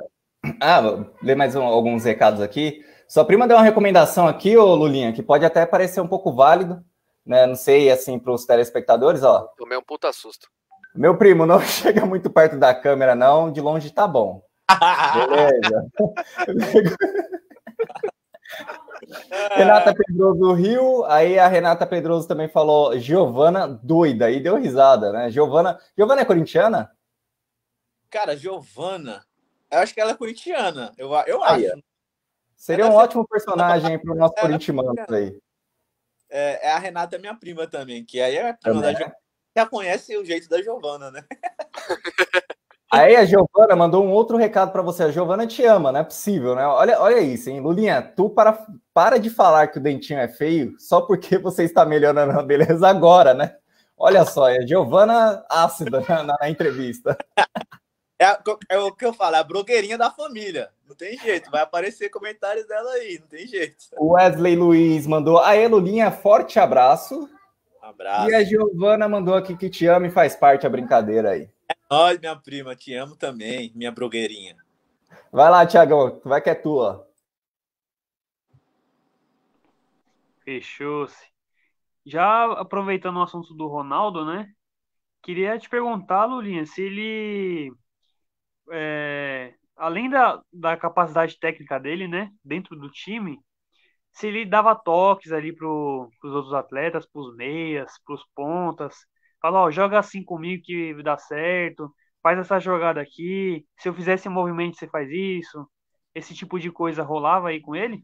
Sim, rolava. Era um cara que ele nos orientava muito, orientava muito. Até a questão da a gente estar tá começando ali no profissional, ser novo ainda, ele não dava muito toque e a gente sempre procurava observar a movimentação dele, que ele tinha conhecedor da área, dentro da área, assim, tipo, é, inquestionável, né? Então, assim, ele sempre nos dava toque, pô, vou dar um passe assim, ainda mais com, com os meias, né? Porque é importante o centroavante, o meia ser inteligente, até, até para você dar um bom passe, né?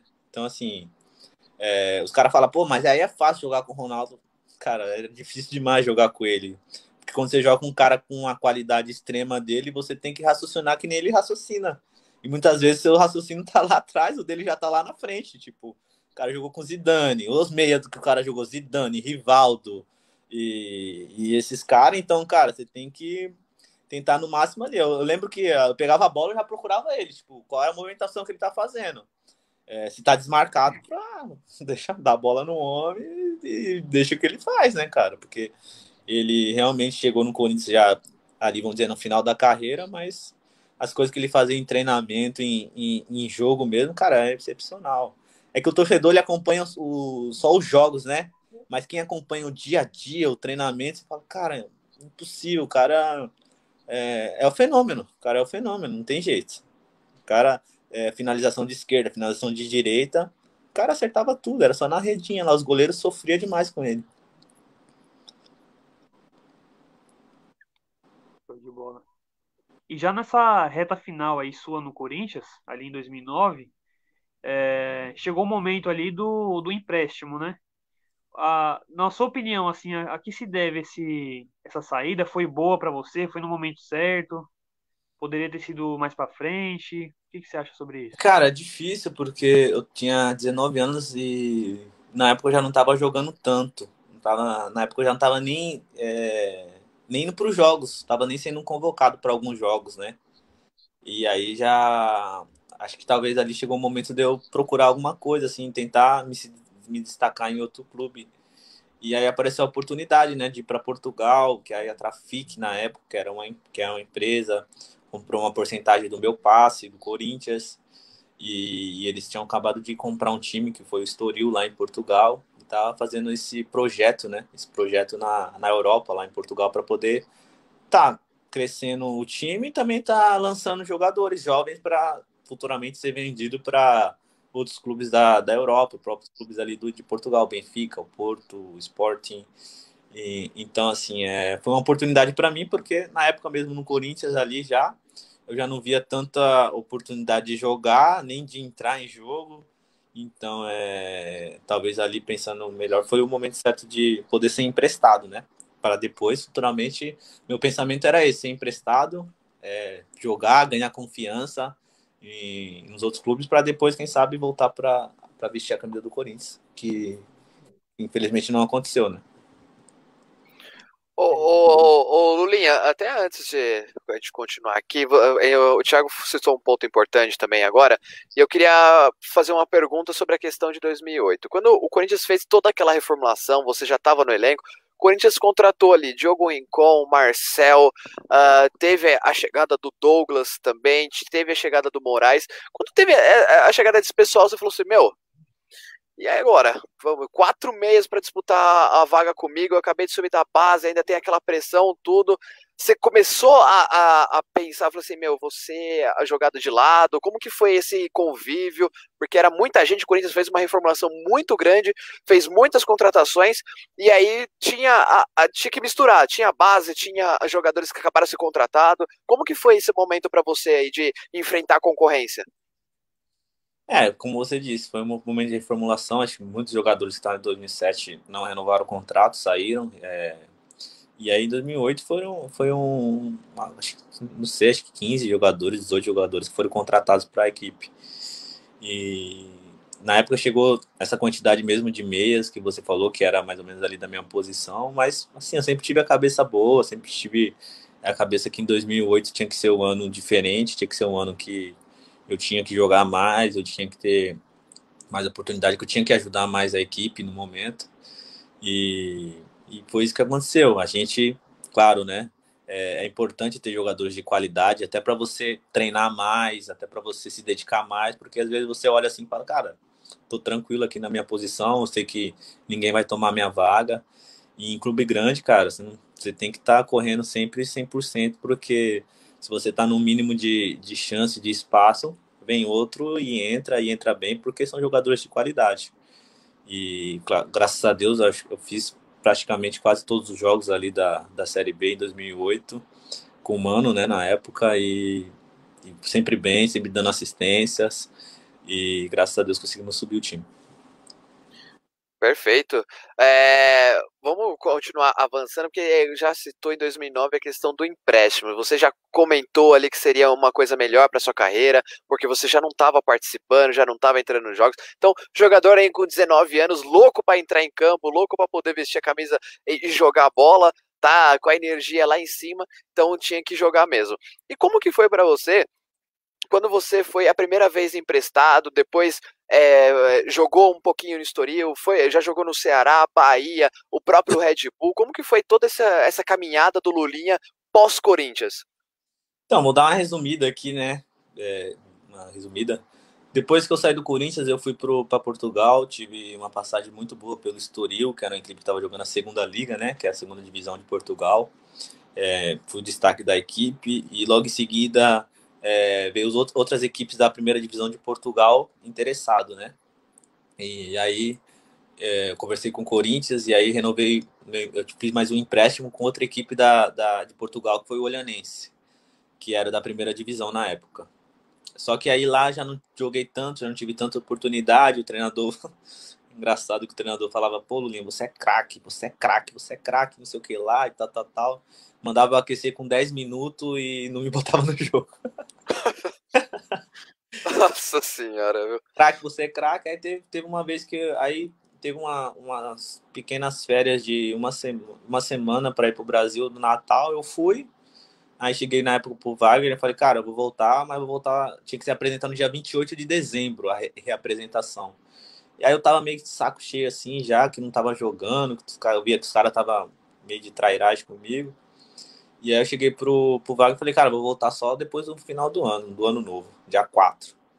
E aí desliguei meu celular, ninguém me achava.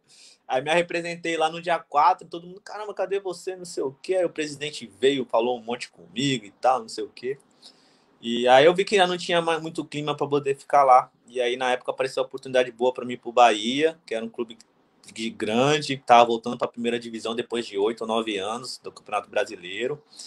E aí foi pro Bahia, cara. Foi um ano sensacional, um ano que eu fiz gols contra São Paulo, fiz gols, sofri pênalti contra o Palmeiras, fiz acho que seis, sete gols na, na Série A. E e renovei mais um ano. E aí foi meu último ano de empréstimo com o Corinthians, né? No caso, né? Em 2012. Que aí eu já não tinha mais vínculo com o Corinthians. E aí em 2013 fui pro Ceará só com o um contrato com o Ceará já, né? Não tinha mais vínculo nenhum com o Corinthians. E aí foi o ano, para mim, é, dentro do futebol brasileiro, um ano profissionalmente falando, meu melhor ano, que eu fiz 19 gols lá no Ceará, que aí ganhei apelidos dos torcedores e tudo mais. O pessoal gosta bastante de mim lá.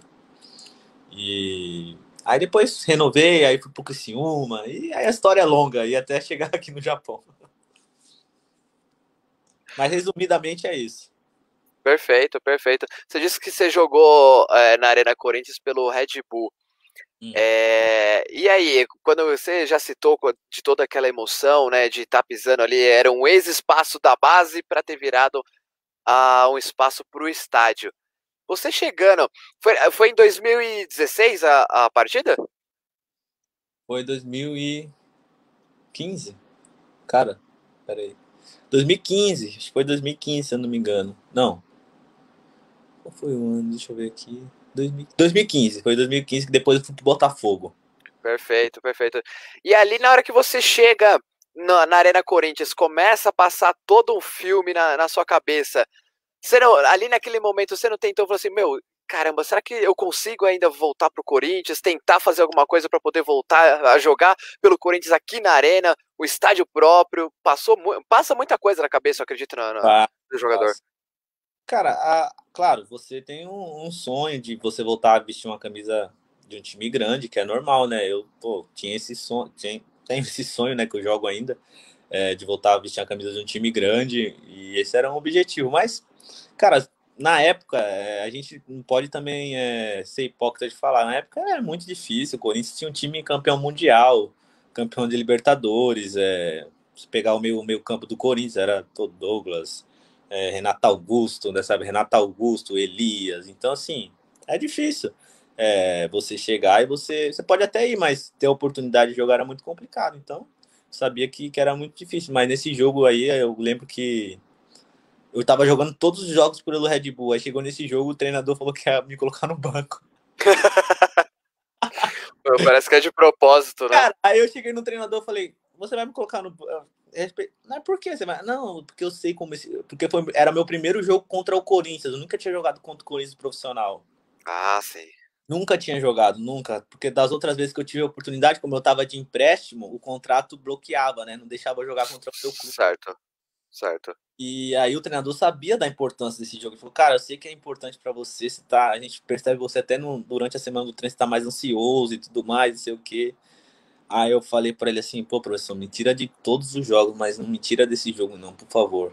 Cara, não me tira desse jogo, tal. Ah, é importante para mim mesmo. Você pode ser que eu, você acha que eu vou correr 100, eu vou correr 300%, você pode ter certeza disso e tudo mais. É, se eu tiver a chance de dar o passo pro meu companheiro fazer gol, eu vou dar o passo, pode ficar tranquilo e tal, e tudo mais. Falei para ele, conversei com ele. E aí joguei, joguei os 90 minutos, inclusive, a gente conseguiu tatar lá 0 a 0 cara. E, pô, na época o time do Corinthians era guerreiro, era shake, era. Cara, só. só time, time Felipe zagueiro, é, Cássio no gol e tudo mais. Time difícil, ainda mais na arena do Corinthians, né? Que é difícil, a gente conseguiu empatar lá 0 a 0 E para mim foi muito importante esse jogo, foi muito importante mesmo. Perfeito. Bruno, Thiago, tá. mais algumas perguntas? Peraí. Um minuto. Porque eu preciso. Desculpa até tá falando rapidinho que eu preciso. Eu preciso pedir um táxi aqui. Não, tranquilo, tranquilo. Vai na fé aí. É, o pessoal já mandando mais mensagens. Pode pedir seu, o seu táxi aí, ô Lulinha. Até você dá, dá um toque aí sobre a questão do tempo pra gente É, daqui porque a pouco 11 já. eu tenho que sair, cara. 11 h 15 eu tenho que ir pro treino aqui. Ah, então perfeito. Já pra agilizar, então, já ele partir pra puder reta falar, final. Porque, infelizmente, aqui no Japão. Se ele não- puder falar em japonês aí na live, vai ser bom, hein? Aí tem que pedir o táxi. Não, sem problema, fica tranquilo, fica, a gente não quer atrapalhar, não. Então daqui a pouquinho tem, tem treino, né? Fala rapidinho, então, é, já pra gente partir pra nossa reta final aqui de, da live, ô Lulinha. A sua adaptação aí no, no Japão, como que foi? É, assim, é, eu joguei no- na Coreia um ano e meio, né? Então eu já tinha mais ou menos é, a noção como. Claro, é, são países diferentes, mas culturas um pouco parecidas. Mas foi uma adaptação para mim muito boa, muito tranquila mesmo. Aqui é um país, vamos dizer assim, cara, né, acho onde eu vou aqui eu encontro brasileiro. O lugar que eu joguei que tem mais brasileiro. é, então tem mercado brasileiro, tem comida japonesa, tem churrascaria, tem tudo aqui, cara. Tudo que você imaginar, você encontra aqui no Japão. Então, a adaptação para mim foi muito, muito tranquila mesmo. E o clube também tem uma estrutura gigantesca que, que nos ajuda muito também, que é importante para a gente que é estrangeiro, que está chegando aqui no país, né? Então, para mim foi muito, muito tranquilo mesmo. E tem pessoas aqui, graças a Deus, que também me, me ajudam bastante. Isso é perfeito, perfeito. Até o Emerson Santos fez uma pergunta aqui, para você quiser colocar na tela, sobre a questão do, do Luca, é, Lucayan, né? Que está na segunda temporada já no, no Júbilo, e ele está perguntando se você. é, se você. Ele está te dando alguns toques, tá- começou a te ajudar quando você chegou aí no Japão. Sim, claro, é um cara que já estava aqui e antes até de eu vir para cá, eu mandei mensagem, liguei para ele até para pegar informações do clube e tudo mais que a gente normalmente costuma fazer. E sim, é uma pessoa que está tá me ajudando muito, tá me dando muita força aqui nessa questão. Mas como eu disse, é um país, tipo, vamos dizer, bem fácil de, de, se, de se viver por conta de ter muitos brasileiros que trabalham aqui, não na, dentro do futebol, em fábricas, em, em outras áreas também. Então, é, é um país muito tranquilo. Claro que a gente sente falta do Brasil, né, que é a nossa, nossa terra, nossa área, mas aqui dá para se viver tranquilo. Claro que essa pandemia também atrapalhou um pouco, né? Acabou atrapalhando muito os planos, mas, mas é isso. Aqui é muito bom. É muito E, a- e aí tá tranquilo essa questão, Lulinha, da pandemia? bom. Eu ficaria aqui, renovaria contrato aqui e, enfim. Top. Legal. Fala aí, Bruno. Fazendo, a- fazendo as minhas duas últimas, é, você guarda algum ressentimento dessa sua época no Corinthians e saída? E você sonha Cara, em acho- voltar para o assim, Corinthians é- algum dia? É difícil. A pessoa às vezes até comenta muito no, no meu Instagram, né? Volta Lulinha, volta Lulinha. Até agradeço o carinho dos torcedores por, por esse comentário, mas eu acho difícil agora, né? Uma volta. Eu sei que é, a minha saída do Corinthians foi complicada por questão de, né? Do torcedores. Eu saí muito novo, saí com 19 anos, né? Então era muito jovem ainda, cara, muito jovem mesmo.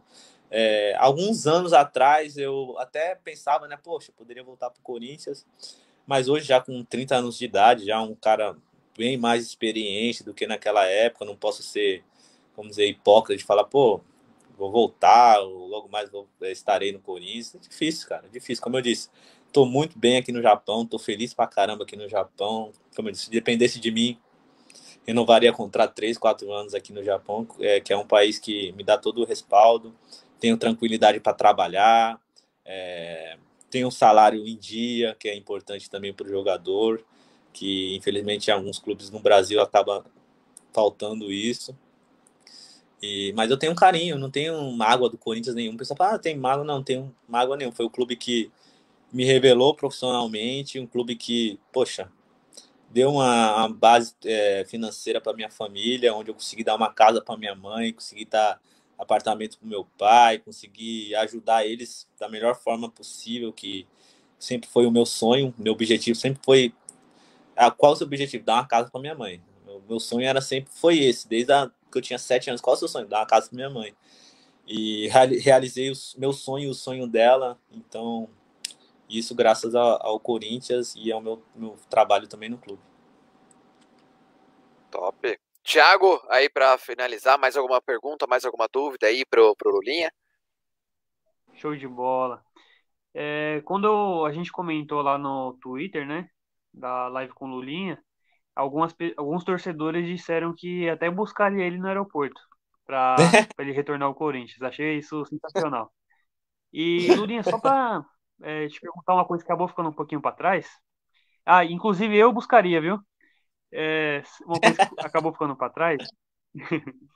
o, você comentou que antigamente na base do Corinthians era os campos de terra, né, e tudo mais. E tem alguns torcedores mais saudosistas que dizem que é, o fato de não ser mais o terrão é, de repente dificulta um pouquinho a formação da base, não é, não são mais aqueles jogadores raiz, né, e tudo mais. É, se dependesse de você, Tela agora.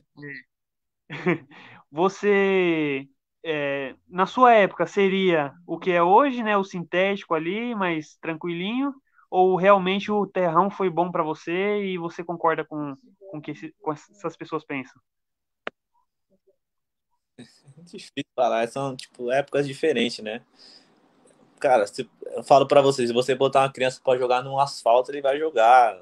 Não importa se é terra, se é, se é society e tal. Claro que as pessoas tentam melhorar. Foi uma melhora que aconteceu, né? Colocaram o society ali e tudo mais. É, mas na minha opinião, eu sou a favor do terrão, cara. Eu gosto, eu gosto. Acho que a criança tem que sentir isso aí, a bola tem que cair e bater na cabeça, porque até pro controle de bola também, cara. A, a, gente às vezes já sabia já os esquemas lá. A bola, pô, se quicar ali, eu já espero ela no peito, que ela vai vir no peito. porque era tudo. Eu lembro que essa até engraçada. Teve um. Tinha, teve uma falta, aí um amigo meu. Ele pegou, cara, e se abaixou e começou a fazer montinho assim, ó. Virou futebol de areia. O treinador levantou, era o Edson Rocco. Era o Edson. Tá de sacanagem! Tá fazendo montinho pra, pra bater a pauta. Então, assim, cara, é, é, é, tipo diferente, tem que ter mais qualidade até para chutar na, bater na bola e tudo mais, porque a bola quica diferente, quica pra caramba, né, na, na terra e tudo mais, mas, cara, hoje é society, e graças a Deus o, o Corinthians tem revelado grandes jogadores. O Pedrinho foi o último que saiu agora, né? Que foi vendido. Então, assim, revelar jogadores, cara, eu falo que o Brasil é uma escola que nasce, cada dia nasce 100, 300 talentos de jogador de futebol. Então, não tem jeito. Revelar jogadores de todos os times vai estar vai tá revelando, porque é matéria-prima do que nosso país tem, que é, que é, ter, que é nascer jogador de futebol, né? Ô Gui. Oi, pode falar, Bruno. Só para dar aqui o meu tchau e já finalizar, pedir na caruda mesmo pro Lulinha mesmo, né? Na caruda, na cara de pau, para se ele puder nos ajudar para a gente formar uma, uma próxima entrevista aí com alguns dos companheiros que ele atuou lá na época do Corinthians, enquanto ele esteve.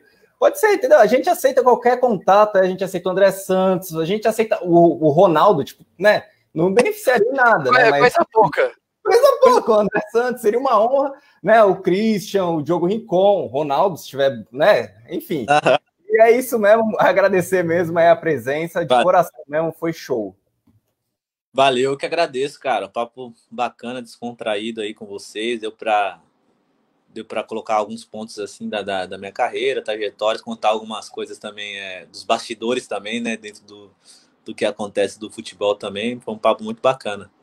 Pode deixar, pode deixar que eu vou falar com, com as feras aqui. Os caras são gente boa, os caras são parceiros. Valeu, Lulinha. Tiago, seu, seu, destaque final já para liberar o Lulinha, daqui a pouco tem, tem treino para ele, né? Para ele, daqui a pouquinho já, já tem que fazer o treinamento. Fechou.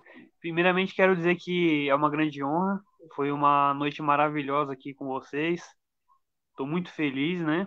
Pela oportunidade e pelo privilégio também é, desejar aí tudo de bom é, para a sequência da carreira do Lulinha. Deus quiser, ele volte aí ao Brasil para é, continuar escrevendo a história dele por aqui, de preferência no Coringão, né? E também dizer que é muito importante que o, o Corinthians explore a base é, e de forma saudável, de forma correta, no tempo certo, com responsabilidade, não jogando os meninos na fogueira, não uhum. é, colocando para jogar só para falar que colocou no momento errado. É, acredito que estão fazendo um pouquinho melhor agora aí com, com Xavier, Juan Oliveira, Rony.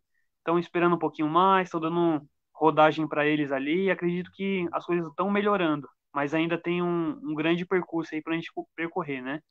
E para finalizar, agradecer mesmo a, ao Corintianos, essa página de muita qualidade, que eu sempre digo isso, é uma honra estar aqui com vocês. Valeu, Tiagão.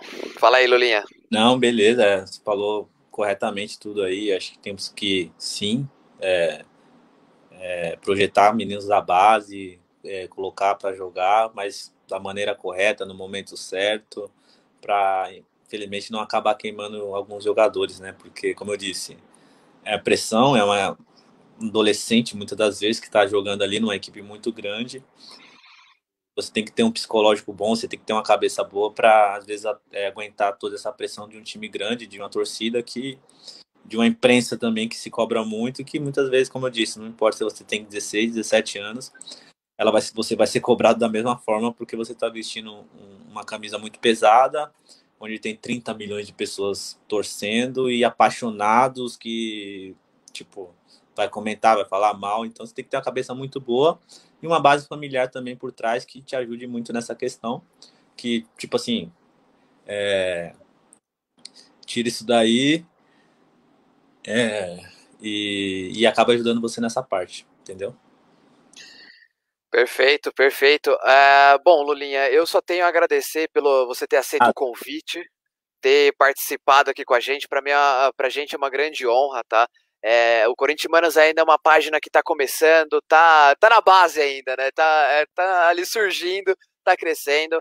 É, e você dá essa oportunidade de conversar com a gente, para a gente é uma, é, é uma grande oportunidade de estar tá conhecendo uma história sua, como que foi seu passado, como que foi sua trajetória no, no Corinthians, e ter esse espaço para conversar com você, para a gente é muito importante. Então eu agradeço de coração, agradeço também o Thiago, mais uma vez participando aqui com a gente, ajudando na, na divulgação da nossa, da nossa página. E é isso, Corinthians aos pouquinhos vai crescendo e eu só tenho a agradecer mesmo pela sua participação, de estar tá acreditando também no nosso projeto, que ainda é pequeno, mas se Deus quiser vai estar tá crescendo muito mais. Ah, cara, eu desejo todo o sucesso do mundo para vocês aí, tenho certeza que vocês vão crescer muito ainda, vai ter muito entrevistador bom aí, e vocês têm, têm respaldo para isso, tem perguntas boas para isso e tem inteligência para isso, que é o mais importante. Então, todo o sucesso do mundo para vocês, e é isso aí, estou acompanhando vocês aí, desejando tudo de bom. Hashtag volta Lulinha. É. Ó, eu queria dizer não, mas o Corinthians tá precisando de um meia ali, viu, Lulinha? Dá pra, dá pra assumir ali no meio campo, dá pra ajudar ali na, nessa equipe do Thiago Nunes, viu? Dá pra formar um bom meio campo, viu? Beleza, irmão. Eu agradeço aí pelo carinho de vocês aí. Tamo junto. Valeu, gente. Obrigado a quem participou, quem comentou, curtiu, compartilhou de alguma forma esse bate-papo com o Lulinha. É. é isso, todo o sucesso do mundo para você, Lulinha, que realmente você tem a oportunidade de voltar uma, algum dia para o Corinthians, estar tá vestindo essa camisa novamente. Muito obrigado mesmo. Agradecer também o pessoal aí que, que acompanhou, que assistiu. Muitas pessoas, como eu disse, importante para mim, que está acompanhando aí a, a live, né? Que, que fazem parte da minha vida e, cara, sou muito grato. Beijo para todo mundo e gosto muito de vocês, tá bom? Um abraço. Saudades. Valeu, gente. Agradecer também a família do Lulinha. Muito obrigado à, família aí que, que tá assistindo, participou de alguma forma. Então é isso, gente. A gente vai encerrando mais uma live aqui do Corintianos. Corintianos, seu papo de mano para mano, seu papo de mano para mana. Até semana que vem, até segunda-feira, que tem muita coisa ainda para rolar. Agosto tá começando e tem muita novidade para você. Até mais. Valeu.